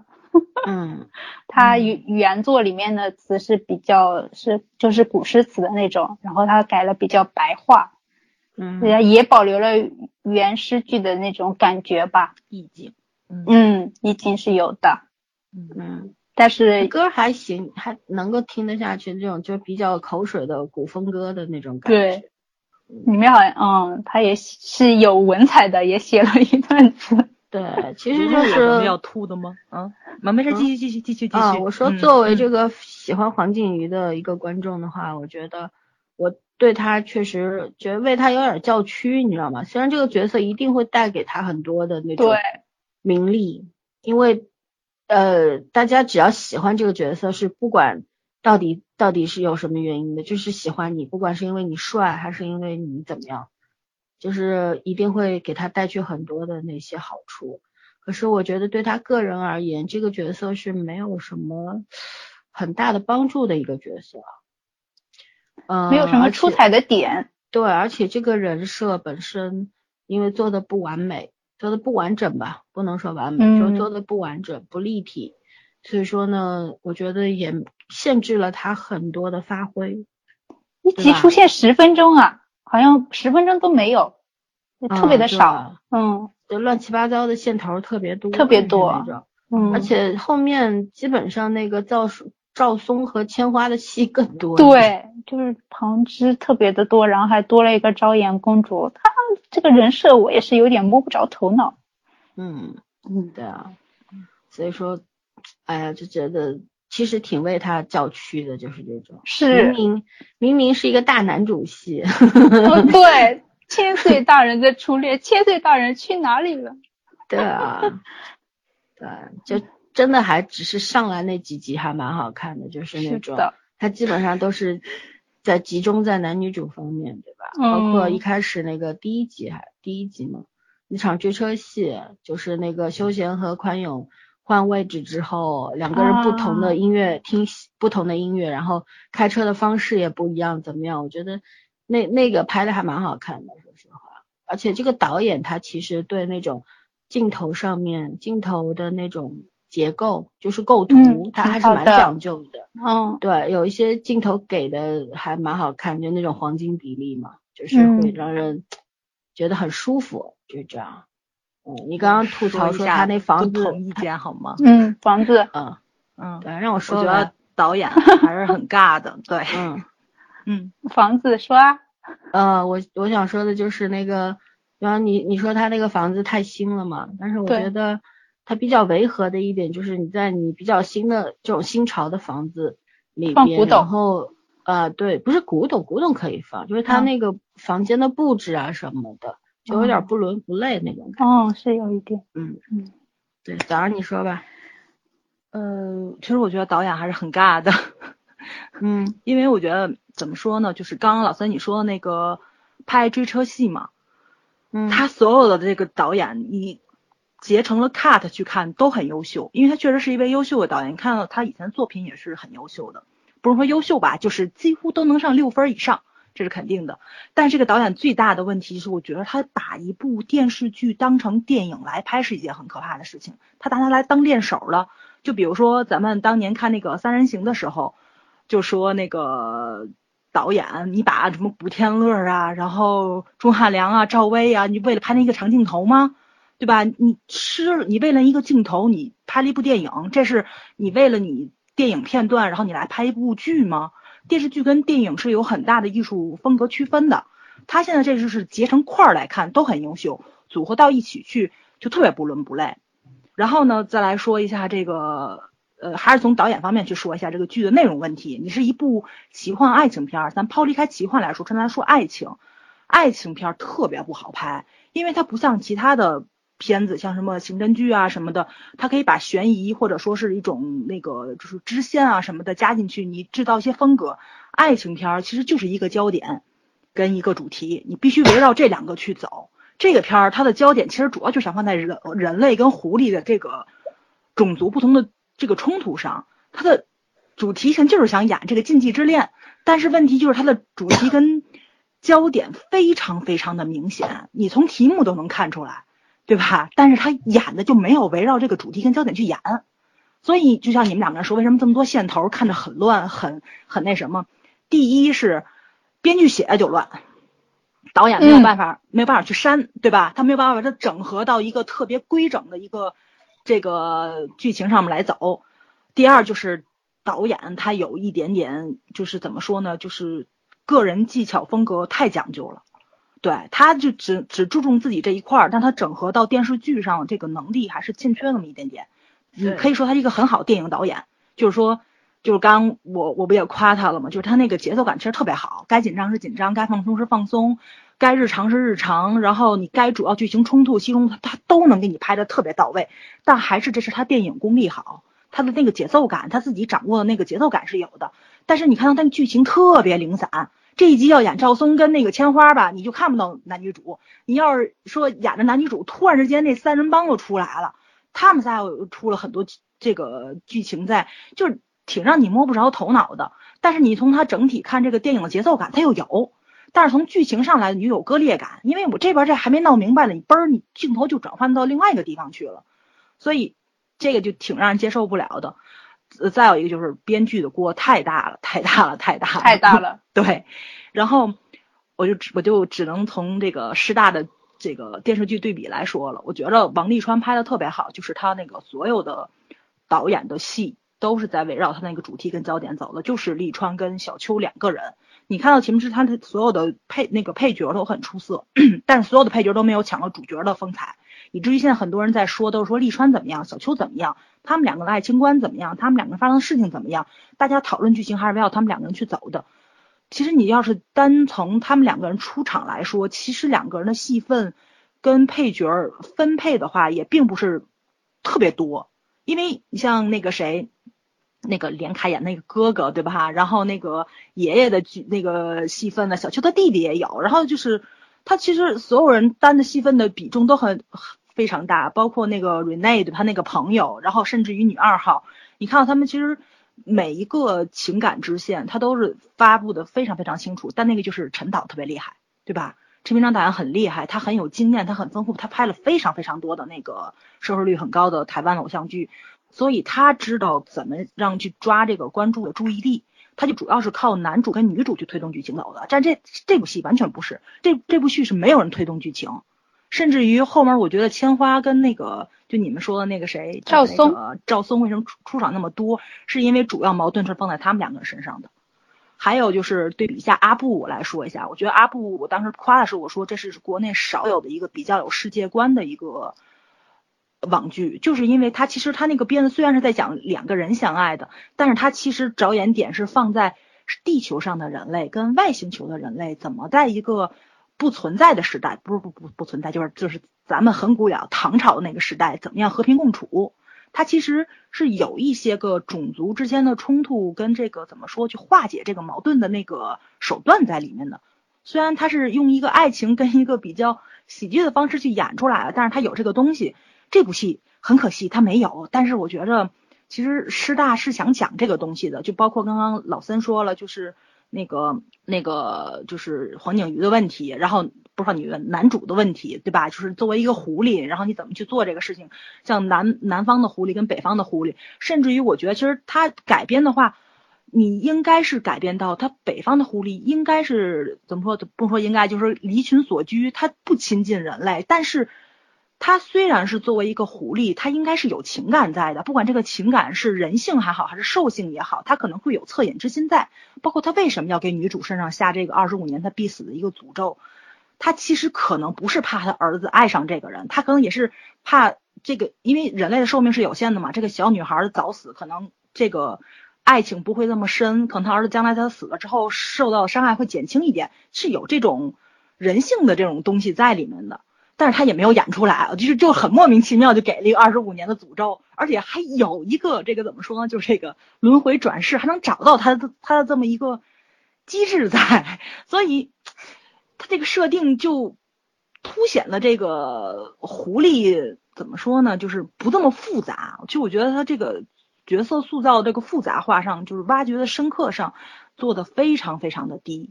但是，我就是听你们说呀，甚至于我看这个电视电视剧的时候，我自己去体会的，我觉得其实师大是想努力的在讲 人跟狐狸没有什么区别，人跟狐狸其实都是有感情的。然后这个怎么说呢？就是说在面对爱情的时候，可能就是同虽然是同那个不同的情况或者同样的情况，我们做出的选择可能跟我们的种族是没有任何关系的。他可能就是想讲这个爱情啊，呃，这个复杂跟多样性上，就以至于其实我觉得他改编的还是挺好的。就包括你们说那个皮皮的前男友跟他的话是没有真正的恋爱关系在里面，这里面改成了有恋爱关系。但是我看了前几集，其实我觉得那个她那个前男友跟她的闺蜜两个人在一起挺顺理成章。第一，你能看到他们两个人性情相投；第二，两个人这这个门当户对；还有就是，其实两个人特别特别的怎么说呢？就是那种时间长了在一起，互相理解，就那种从革命友情，然后慢慢变到了互相心悦对方的那个状态，其实是演出来的，而且他也铺陈出来了前男友的那个性格，是他比较懦弱，他又不想伤害皮皮。然后就总想找一个特别好的机会跟皮皮说，但是没想到呢，这个千岁大人这个介入进来，然后皮皮就很怕他，然后总觉得他是一个心理变态怎么样？这个时候前男友挺身而出，把这个机会就给错过去了。他其实这些冲突点都制造的非常好，你们看到在爱情里面，其实每个人都是施害者，每个人也都是受害者，他并不是想要故意去伤害对方。就这个，我觉得他他这种复杂性是讲出来的，但是演的就很违和，就是甚至于。皮皮这边怪着自己的闺蜜跟自己前男友走这么近，你现在是跟你是一个有男朋友的人状态，你跟着你跟着另外一个人，然后拿着这个卡片，虽然说是你去采访他，但是你要采访他的话，你全程都没有采访他，就跟约会一样，你跟他去竞标啊什么的，他演出来的那种方式是非常让我不舒服的，所以我觉得还是这个。老老森说嘛，就是台词非常差，对他这个可能台词写的就有一点点暧昧跟游离在，以至于演员去抠剧本的时候，二次创作就就是挖的并不是很深入，所以演的又多了一层暧昧的关系在，所以你看的非常非常的不舒服。他会把这个爱情肤浅化了，他其实我我我觉得是想写的深刻一点点的，但是他演的很肤浅，所以我就非常非常不喜欢。但是我是觉得。这里边原著的锅还是免不了，本身施定柔的那个文笔，我们在聊王沥川的时候就就说过，也不叫批评吧，就是评论一下，就觉得，呃，王沥川当时也是他过了隔了几年之后重新改编的，包括里边的很多的价值观也是有一些改，有一些不同的那个理解，对吧？嗯。然后台词方面，他肯定要比小说里，因为王沥川的那个小说我还是去看过的。那个文笔我真的是看不下去的那种，吃不下去的饭就是那种，对如果单以文笔论的话，啊，我我绝对是啃不了。那是因为先看了剧，然后再去看小说，是想因为我们要做那个剧的时候，是想要找到一些相同和不同的地方，对吧？才会去看。然后有电视剧先入为主之后，小说还还能够稍微能够看下去。但是像现在如果这个小说的话，我一定看不下去。就是因为我知道施定柔的文笔确实不怎么样，而且他的那种文字的那种表达特别很像理科生的那种，就是强逻辑，但是呢，直叙，对情感上面，对那种冲突啊什么的都是硬来的，就这种。其实，在王沥川里边也有很多很硬的、很生硬的部分，那是导演给他二次二次创作之后完善了。那是因为陈明章导演本身他。就比较厉害嘛，经验比较足嘛。对。但是这位导演的话，就刚刚早上也说，他是个电影导演。没错。嗯。然后，呃，一般来讲，编剧交了稿之后，其实是不能去现场的，就是导演来全程控制，再再次的二次创作，他等于三次了嘛，到演员身上四次了，对吧？嗯。然后，但是我觉得这个导演就是注重于技巧。对，没错没错。就各个对他注重技巧重。他想他想要看拍一些好看的东西，然后刺激的东西，还有幽默的东西，反而就是弱化了那个剧情本身，弱化了故事性，对吧？嗯呃，就是连强逻辑也扔掉了，就是这样。所以所以这是比较缺憾的。嗯，还有就是我觉得其实就是很多台词也挺羞耻的，但是当时看王沥川的时候是。男主跟女主台词功底特别好，就是你看的不尴尬。这部片子就有点有点尴尬，尴尬尴尬，对对对，他真的是有有有些台词太中二了，就是我初中的时候会很喜欢，但现在我这年纪，我是真的是看着是边看边笑，你知道吗？但你要想想，你嗯这个年纪是看的不顺眼啊，但是有很多大批的观众那都是九零后、零零后啊，嗯人家吃这一套啊。嗯我们我们其实一向来说都是影视剧的那种比较小众的那种那一批啊，没错没错，确实是这样，对。其实嗯电视剧它，你说他这个剧成功吗？他一定是成功，两周七个亿的那个流呃那个点播量啊，不得了，对吧？嗯啊，那那本那就预示着它就是就是一个非常成功的作品，到结尾的时候大结局之后不知道有多少亿呢。嗯，可是就是说它为什么会有这么高的播放量？那还不就是因为迎合了绝大多数人的口味吗？就包括我们现在坐在这儿挑刺的话，其实也是会被骂的。嗯，但是但是我觉得就是做个诚实的观众吧。你你如果看到了什么，然后你觉得特别还不够完完整，或者说还不够优秀的情况下，是必须要说出来的，对吧？嗯嗯，嗯那我们都是个人意见啊，还是那句话，都是个人意见。你别急着讨饶呀，我每次都会怕什么嘞人家又打不着你，真的是。对，主观主观，就像我我我不也说嘛，就看另外两句那皇帝陛下跟那个蒙七食神一样，那个老三因为当时老三三部戏他都看了第一集，老三没想到这部戏是最吸引他的，就是这个千岁大人。老三说不像你说的这么难看啊，我说你看另外两部也不像我说的那么好看，这就个人口味问题，这肯定的，对吧？嗯。嗯，嗯。对，就是这个，因为每个人喜好不一样，特别主观喜欢这个东西。嗯露露要有什么要补充吗？那个缺点部分？嗯，缺点吧，多的基本你们都说的差不多，就是我觉得像这种剧，国产剧，特别是涉及到玄幻的部分的话，总有一个毛病，一到那种很激烈的打斗镜头就变慢镜头，我特别受不了这种。可能是拍抖音拍惯了。对，一到玄幻，比如说那个男主有一有一幕就是发怒的那种场景，或者还有就是他去救女主的时候打那个坏人的那个场景，一到那种镜头就就变成慢镜头。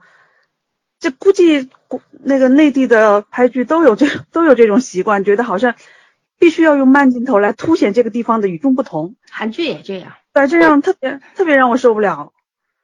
嗯，然后就像刚才早儿说的那个导演，估计拍电影拍的太多，他比较适合拍小剧场，就例如像最后的彩蛋那对对彩蛋拍特别好，比正剧好看，没错，每次。彩蛋都很好看的，所以其实也没什么要吐槽的。但是我要表个白，我特别喜欢宽永，宽永小哥哥太好看了，哦，管是对了，人设或者是剧情都特别吸引我。嗯，嗯，你们这觉得也是很主观的。你们 觉得那个片头拍的好吗？就是那个动画风格，介绍胡星族怎么到地球上来的，还可以？吧？哦，我觉得可以特别好，我觉得拍的特别好。我竟然就是最喜欢的，还不是小剧场，是它的片头。我觉得就是它那个也不能怎么说呢，就是它其实是讲了很多特别有意思的那个，咱们那个喜欢讲那个狐狸的古籍，他是把这个合理化了，你知道吗？我觉得特鸡贼这个事情，但是那个谁，那个年年刚刚不说了吗？他原著里面根本就不是外星人。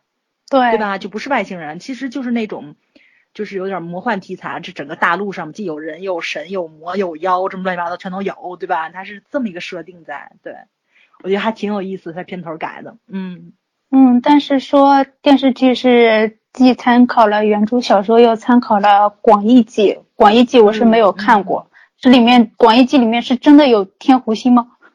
不知道哎，不知道我嗯，下我嗯，我只知道它里面是真的有贺兰静明这个人的这个故事的，是引进的一广义记这个故事。嗯，比较好奇有到底是天狐星的缘由是不是根据广义记来的？是怪类的小说还是蛮好听的，嗯挺好玩的。嗯，好吧，那我们就延伸一下话题吧，就我们聊聊这个国偶啊。嗯嗯，就是现在不是网络上面热炒嘛，就是很多公众号都说这个是个翻身之作，对吧？嗯，国偶的翻身之作，你怎么看呢？我觉得翻身谈不上吧，嗯，就是有点起色倒是真的，对吧？就是嗯如果就像以前大家说《琅琊榜》多么多么多么好的时候，我觉得《琅琊榜》的剧情其实特别薄弱，嗯，但是很多人都说它满足了处女座的那个喜好，就是那个构构图啊图啥的呀服装啊、服道化都做特别好那是你。摄影好，你能夸剧好吗？对，但但是你如果现在说《琅琊榜》不好看，肯定很多一堆人骂你啊。嗯对，我我没有讲它不好看啊，我也没讲它讲它有多好看，我就觉得中上水平吧，在我眼里边儿，《琅琊榜》就是。那你要说构图，那像那个军事联盟、联军事军事联盟啊，呃，虎啸龙吟啊，那个构图也很棒啊，很漂亮啊，然后服道化做的也很好，但是剧情就是很强啊，对吧？就就这是有差别的。然后像这个节爱的话，我觉得，呃，反正在国偶的那个程度上，相比以前刚刚老四提到的美特斯邦威那个啥来着，《流星花园》对吧？啥的，对一起来看流星流星雨，呃，最近好像那个是不是《流星花园》又翻拍了呀？对对呀对对呀嗯，搞定档了好像。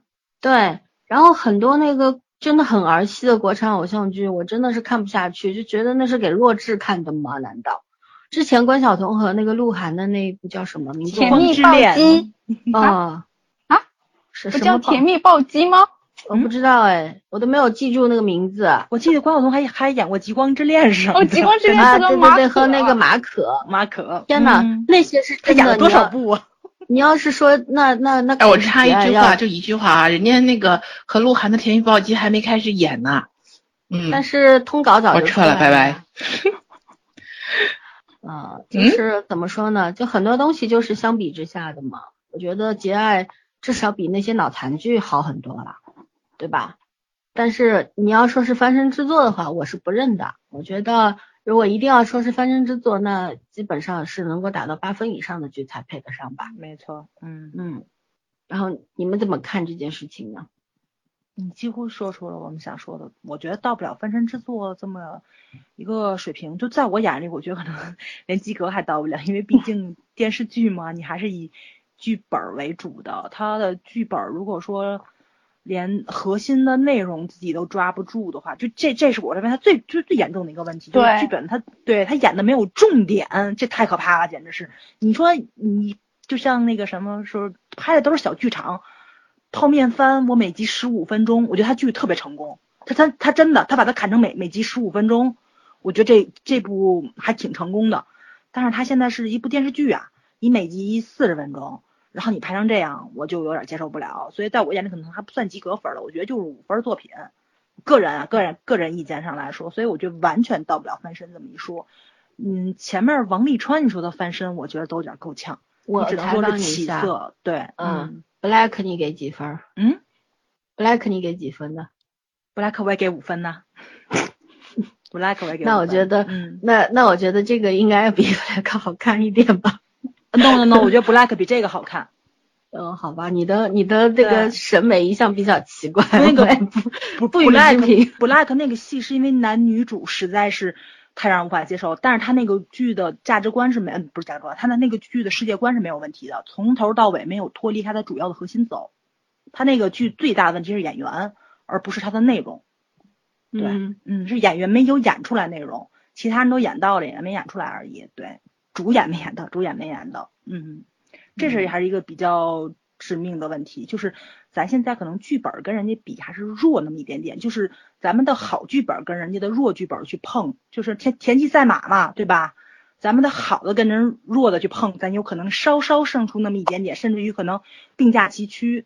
所以咱还是得从剧本上去磨，嗯，未必是演员要背锅呀，嗯这是当然的。嗯，还有就是嗯可能他这部剧其实包装的有点好，嗯，人家看表面的话觉得这部剧其实还不错，就是不能细想剧情，就最大的弱点就是剧情，这个剧情你不细想可能还看得下去，但一细想发现全是漏漏洞，然后嗯线头又理不清的感觉给人一种，对，嗯其实这个类剧呢，就是你看过之后就忘了，对，没有什么可记住的记忆哦点。其实还真没有，我看完他这个之后，真没有觉得挺有启发的。我觉得他这框架还真不错。其实要改改，我觉得真的挺好的。对嗯设定也挺有趣的。对，嗯嗯，嗯施定柔写的小说其实整体故事还是能看的，嗯，对对对对，整体看完了，你会发现他的其实那个里面自圆其说的能力是有的。对的，而且你去想一些嗯细节，他都有帮你提到，就像刚刚说的，就是为什么男主一直能找到女主，像小说里面也圆了这个部分，他的解释是灵魂都是有气味的，男主可以闻到女主灵魂的气味，从而找到她。嗯，但是电视剧一直都没有解释这个问题。电视剧只说了男主能闻到女主今天吃了什么。嗯，这件事情太可怕了。说不定后面四集里边他会补充这个点呢。我感觉后面四集要补充的点可多了，他补充得完吗？那这个东西怎么说呢？一般你原剧情的话，都是在后面靠近大结局的地方嘛。就现在我们因为还没有到达结局，所以这话还不能断言，对吧？但是嗯我觉得就是希望比较渺茫而已，就是不会抱太大期望。我觉得这个剧结就结了就结了，对我来说它不会不是我会再去重新看的那种剧，不可能。然后可能会看看单独看看黄景瑜的 cut，就是 就这样啊，好吧。那我们在最后一个问题了，就是因为节爱就也不仅仅是节爱啦，很多很多的剧出来之后，就是如果稍微这个剧还能够看的话，就是一边倒的那种通稿都是赞嘛的，对吧？夸的这个太夸张了，就是甚至于很多我们比较信赖的公众号。好像也是买了收了钱去故意写写稿子那种感觉一样，就是会夸张夸大他的那个剧情，他的优秀程度，然后反而就是看到这些东西的时候，我会逆反的。我我个人而言，就是说实话，我是因为看了公众号的那个推文去看了一个剧，但是看了这个剧之后，我对这个公众号开始有非常反感的部分了，就是觉得，呃，现在。也就是因为现在这种网络炒作嘛，嗯、声势浩大，对吧？不管什么事儿都能够一下子一夜之间就炒得非常的火爆，然后反而有的时候我觉得会对这些这些影视作品起到一个反作用、副作用的吧？对，嗯，对，对吧？很多了，，嗯，嗯，对，嗯，但是确实也会吸引一大波人跳进去看。嗯，没错，没错，没错。而且嗯哦，就像拿节爱来做例子的话，就是有很多人看了这个之后跳进去看。我看到呃微博上有很多人是这么写的，就是说一开始对这个剧，尤其这么这么中二的一个那名个字剧名，就觉得嗯没什么可看的，而且因为对宋茜的那个反感，所以大家都不去看。结果就是因为很多的那种公众号推文，然后他们就进去看了，看了之后就停不下来了。我后来就一直在想，为什么停不下来呢？我我因为我是上来连着看了两集，一集看完之后，第二天又看了两集，就是一共前面三集看的还挺仔细的。后来就是边工作边看，当背景音来听嘛。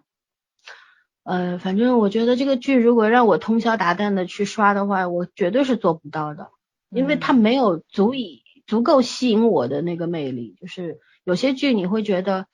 你一定要知道它后面到底发生了什么，对吗？对。但像这个剧的话，我觉得它发生什么，就是也不会超出你的那个预期的，就是那种，能猜到。嗯嗯，就你看了开头就能看到结尾，无非就是为了某些原因，像我是为了黄景瑜，我就一直能看到结尾，就这么一个原因。但是你说 以以故事性来讲的话，以他们的爱情来讲的话，对我是没有吸引力的，就这样。我甚至还纳闷儿，为什么？就爱成这样了呢？为什么呢？我想不明白。对，就是包括后来那个那个预告里边又说，还是女主还是死了，是吧？然后又又有下一世的那个什么小时候被人贩子拐卖啊，然后男主又出现了，跟他讲二十年后我来找你啊，啥啥啥的，是吧？二十年后就是个 bug，你为什么一定要等到二十年后呢？一定要等到二十五岁呢？二十五岁都要死了，一定要二十五岁出现？是不是这个时候已经找到了？就是下一世他可能就找到了那个那个破解的方法。很奇怪，二十岁出现也可以呀、二十岁早恋。哦，哪有成年了？就很奇怪呀，我就看不懂。嗯，而且那时候那个贺兰大人的眼睛也是看得见的，估计发生了什么好了呢事，嗯，也许好，说不定就好了呢。因为现在嗯其实你光看预告的话，那一分多钟的预告，其实它就是挑一些会设置很多的那个障碍在里面嘛，他故意有一个引导性的作用在里边。所以说，所以说我对预告是不太信任的。我甚至于其实很多人说看到那个什么那个小女孩被拐卖的时候，他们说的是下辈子，但我一直我觉得得是这辈这一子辈子，我也觉得是这辈对子，，因为那个服装如果是下辈子的话，这个服太装太古旧了吧，嗯就就跟九十年代的那个衣服似的，一点都不像未来的那个衣服啊，对吧？然嗯，因为嗯，嗯因为小说说里，因为小说里男主小时男主在女主小时候也是见过她的，嗯所以我就自自动认为这应该是这辈子的事情。小时候我应该是也认为嗯，我第一时间就觉得就是就是他们小时候见过，可能后来女主就想起来这个事儿了。对，然后我还看过一个，就是优酷上它有一个三分钟的一个什么大结局嗯解密，但那个嗯不知道是真的假的啊，也可能是粉丝自己做着玩儿的。嗯他他是这么说的，说是就是贺兰就是失去了所有的那个功力嘛，然后就是就是所有跟功力，跟那个赵松了吗？没有，就跟啊对，跟赵松打了之后就没打过嘛，钥匙又被抢走了，所以他就变成一只狐狸，然后逃到哪里去疗伤，嗯，北疗伤极，疗伤只不知道哪里，反 正对，这是小说剧情。嗯，疗疗伤之后他就回来，回来之后呢，他失忆了。对，那女主呢，这个时候就明白，就是说她很爱这个贺兰嘛，就到处去找他。嗯找到他之后呢，一看他什么都没变，唯唯独不认识自己了。嗯然后呢，就拼命的追他。然后嗯，对追他之后，两个人就很快就在一起了，然后结婚了，然后幸福的生活在一，起了。这就是小说剧情。我晕。对啊，这是优酷上面有一个短视频嘛，你们可以去看一下。我觉得嗯，这就是应该是半支的。嗯，嗯，但小说剧情就是这样子的。对，而且这个的话就不存在第二部了嘛，所以真的好喜欢师大呀，师大竟然比我还喜欢狗血。我我我真的不太喜欢他，因为我真的很不喜欢这种情感上的过度纠缠。嗯，就是说嗯两个男女之间的爱情，就是说如果出现一些，因为人人嘛，总会会有七情六欲，各种猜测啊、疑心啊什么的呀，对吧？嗯有时候因为爱反而会伤害对方啊，等等啊。我觉得就是任何的文字也好，还是影视作品也好，你在适度的讨论这个东西的时候，它是美的，是有美感的，甚至于悲伤也是美的，对吧？但是如果说你就像王沥川，我为什么不是特别喜欢那个剧，也就是因为那个纠缠实在是太太多了。累了，对，嗯，这个结爱也是，嗯虽然男女主每集只有十分钟的戏份，但是这个纠缠也是，尤其看到就是贺兰天天在教室门口等皮皮下课，嗯然后皮皮就这么走了。完全没有进展。我觉得这个不是爱情啊，你对他生气或者怎么样，你吃醋是自己上辈子、上上辈子的醋，对吧？但是，但是你对这个男人真的，你你在质问他是到底爱你还是爱以前的那个慧妍的时候，你有没有想过我到底爱不爱他呀？没错，对呀嗯自己的问题不是对方的问题。嗯对，，就是他可能要展现的只是女孩子吃醋了，有点搞不清楚到底怎么回事儿，但是拍出来那个感觉，就像这个女孩子心特别狠的那种感觉，嗯，就就让我很不喜欢。爱情观不太接，不太符合现在现代女性的审美。嗯，啊，反正也咱不代表全体现代女性啊，老子现在也很严谨。部分嗯，必须严谨。你被骂的还不够吗？哎，最近没被骂，很难受。然后回到这个网络炒作这件事情，我是觉得这个剧已经很成功了，真的不用再炒下去了。哎，没错没错没错，这不用再炒了，很多东嗯西适可而止嘛。就像嗯很多剧，就是还没播，就像刚刚圈圈突然跳出来说那句，说那个什么甜蜜暴击，还没有播，但是你想想，我们看到那个通稿是啥时候看到？我真的以为快播了，我以为都播完了，好吗？节爱节爱这个，我觉得还还不算那个什么炒作，他是那个刚播了几集之后，我身边几个特别靠谱，不是不是我身边，就是那个关注的几个特别靠谱的那公众号都写了。然后我才去嗯看的，但是我觉得真不像他们说的这么好，你知道吧？但是后来我也去想这个问题，就是口味的问题，不然我怎么会觉得那个皇帝陛下更好看？人都没剧情那都，他就是那个星座的那个人设特别符合我的胃口。你不能说他拍的不好，可能就是看的过程中，然后他们很喜欢，但是第二波那个销售，那不是销售，这叫什么炒作的热潮来的时候，那个通稿实在是。实在是让我看着不舒服，那个那个过度的夸奖跟那个夸张的那个 赞美，实在是太谄媚了，对看着有点有点过度，有点夸张，而且实在是居然夸宋茜的比夸黄景瑜的多，还多多，简直是。嗯 演技突飞猛进。是啊，这个这个这个炒作的嫌疑实在是太大了，嗯对吧？嗯，嗯而且现嗯，现在公公众号都是非黑即白，要么往死里的踩，要么往死里的对捧高嗯，就是嗯，就是没有一个中间地段呢。嗯啊，原先早早一两年前还是能够看到一些比较有良心的，自从被一一批一批的封杀过之后，就 真的很难看到大实话了。对，而且尤其是这种每一篇稿子都会十万加的那种那种公众号，嗯嗯，我觉得现在对他们的那种推荐什么的，我都持怀疑态度。说实话，所以就是大家都认为好的，他也夸；嗯大家都认为还普通嘛，他也夸，对吧？就就让人有点儿，我觉得看这些东西已经没有什么安全感了，也没有什么提示作用了。我其实看《结爱》的时候，我有另外一个担心，就跟以前咱们在看于正剧的时候，他特别喜欢胡编乱拍，嗯然后往让人往死里骂他，去增加这个点击率跟收看率雷一样点嘛，对，嗯。我觉得《结爱》可能要开另外一个先河，就是刚刚我说的那种不像电视剧的电视剧，他把就是观众特别喜欢看的所有的萌点都剪到同一集里，每一集里面分散十几分钟，然后呢会吸引大批的不同的观众来看。我可能这一集我只关注这十五分钟，然后我来看这个电视剧，以提高点击率。它并不是真的电视剧的电视剧，你明白我什么意思吧？嗯，我是有点担心这个。就是那种小聪明特别明显，没错，就这个是嗯太明显，因为我真觉得不是导演的问题，就是能拍电影的导演不可能他就是这种事情他做的这么的明显，我我甚至于担心，因为这部剧拍特别早嘛，他可能是再剪辑过的，还有就是有，你他因为他就是老三说的前几集不明显嘛，老三前几集。他是从嗯。后面开始特别明显的。他弱化掉了男女主的主要戏份，以至于增加了其他的那个，就是观众大概观众想看看什么他就拍什么，但这已意图经太明显了经截嗯。掉了呀，所以说嗯。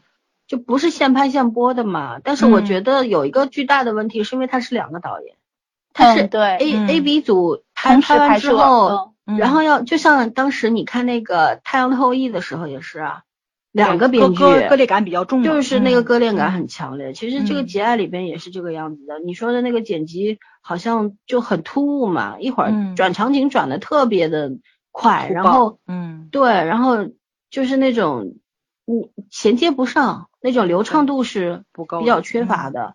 嗯对，所以说我觉得两个导演的原因也很大。嗯对是这样也也不好说这个问题，对对对下定论，嗯而且在泰国拍戏的话，群众演员大多数都是萨瓦迪卡，我有点受不了，是是真的有点受不了。口型对不上，我好难受。你知道我是不知道那个是在泰国曼谷拍的吗？我当时还在群里问我说，为什么他们都开又多的车？啊对为什么车牌嗯车牌不是中国的车牌呢？然后我才知道，年年回答我的嘛，说嗯说是在泰国取景的。我的天呐，那为什么要去泰国拍呢？哦，泰国拍电视剧特别配合，是真的，不是拍电视剧，就是那个就是那叫什么来着，就是那个拍戏特别特别配合，全力配合。他们那边旅游局，你甚至于你看，你记不记得那阵儿拍维尼夫妇的时候，他们旅游局配合综艺去拍，他们在嗯政府内部大会堂这边就正举办着政府什么旅游大使颁奖什么的，他们综艺组就直接进去了，就跟所有记者一块儿在那儿拍。嗯，所以他们这个是很配合的，他们为了开发旅游业嘛，是无限度的配合。可能给了不少的优惠政策，所以才过去没拍的吧。错没错，比咱这边可能要好开绿灯，真给你封一条街，让你拍追车戏，或者跟那一整个工厂空着拍追车戏，我觉得咱这边可能还真得需要花不少钱。对，嗯，嗯，成本问题嘛，嗯最后我我想说两句，就是我觉得这个剧它要凸显，嗯、比方说男主的帅，男主的那种，呃，好气质啊，还有那种呃非常有学问的这种东西呢，我觉得一方面一个是这个，还有呢就是两位男配他们的那种 CP 炒炒那种萌感嘛，对吧？对。还有呢，就是比方说三个女孩子的那个闺蜜情，但你没有觉得女主皮皮她是分别和两个女孩子比较好，而不是对就三个人在一块儿的镜头非常非常少。对那那其实也是一个欠缺，就是说，就是我们一直在讨论，就是说，其实编剧和导演特别想给我们特别多的那种信息，然后就是然后想每个方面都想讲的特别到位，但是事与愿违，就是哪个方面都没讲到位，嗯，然后甚至于有些就是炒过头，就是有很多东西用力过猛。对，还有个呢，就是他反而那个职场部分写的还行吧，他们那个八卦那种狗狗仔队，对吧？那个娱乐小报、小杂志的那种部分，我觉得写那个表现的倒是还是蛮到位的。就是他把这个行业的虽然戏份少，但是这个行业里边的一些艰辛啊，然后他们怎么运作啊，要卖二十本、二十万本啊，还是一百万本啊，怎么编故事啊什么的，这方面 那那种嘲讽是足够的，我觉得还挺写实的，对吧？嗯啊，就是呃，他他想表现的东西特别多，可是讲的又不是就每一个方面都讲的有欠缺，没到位。嗯所以说呢，这个这个怎么去看待呢？我认为就是说，编剧其实开始去思考问题了，不像以前就是把观众全部当傻子，就是我给你看什么就看什么。嗯他现在也有也会去想，我我到底要表达什么，然后观众到底喜欢什么，能不能给大家带来一些思考或者怎么样？他们在想这个问题了。可是呢，就是能力跟不上这个野心，就是说那个讲故事的能力还不够，就这样。但我觉得这算是一个比较好的尝试吧。没错，对吧？是个好开始。嗯对，最起码他在我眼里他及格了。嗯，对？吧？对他离良好、优秀还有很大的距离，但是他及格了就 OK 了。嗯，最起码我们愿意花时间去看他，嗯，然后愿意花时间去讨论他。嗯，对吗嗯咱聊国产偶像剧，好像王沥川、微微一笑，还有就这个了吧？没有别的阿了吧布，啊，阿布，阿布，对，嗯阿布，对，基本上就这几部，我们都聊了两百多期节目了，对吧？嗯。嗯，OK，那大家还有什么要补充的吗？，no，那没有嘉宾都没有了吗？没有了，那那我们就到此为止吧，我们就嗯不做不不不是作为推荐做节目的啊，就是想觉得聊一聊，嗯还是可以看一下的，嗯。还是可以看一下，如果有时间的话，如果闲的蛋疼的话，还是可以看一下。或许能发现自己喜欢的点。我其实还是要透透露一个小秘密，就是我看红海的时候，我还没有喜欢你，我是看到贺兰大人才喜欢他。我也是耶，那个手导师跟我，说这我都惊呆了，你知道吗？对，那说明他还是触到了我的萌点。我觉得，嗯诶，还不错可能就是因为嗯他、他的那个穿衣风格我太喜欢了。他因为他的身材比较好嘛，就然后肩膀特别宽，然后穿那种白 T 恤，然后大裤衩儿，就觉得就很好看啊，比别人穿得跟我说 的时候特阳光，我说对对对，我这身衣服给普通人穿就是退休大爷。配上那件衣服，然后一笑露个小虎牙，太可爱没错了。没错，一定要有颜值、有气质的男生穿才。终于最后开始花枝他了嘛。一直憋着是吧？黄一在那个拍的那场戏里面，他里面西装里面穿的是一件透视的衬衣，对对对，我看了很久。这个对，反正就是呃，就觉得，因为好像黄景瑜他在采访里面也说过嘛，就是他特别喜欢平时就是穿的松松垮垮的，所有的衣服都是买最大号的，他就喜欢穿那种。然后在这个剧里边，其实你看他很多的那个都是穿着那种很多男生不敢尝试的衣服，说实话，对是那个对，嗯啊，很肥的那种九分裤，嗯就跟喇叭裤似的，是吧？嗯，阔腿裤吧，应该会是。嗯对还有就是那种巨巨巨肥的那种 T 恤啊什么的，但是也穿出了他个人的风格，很好看。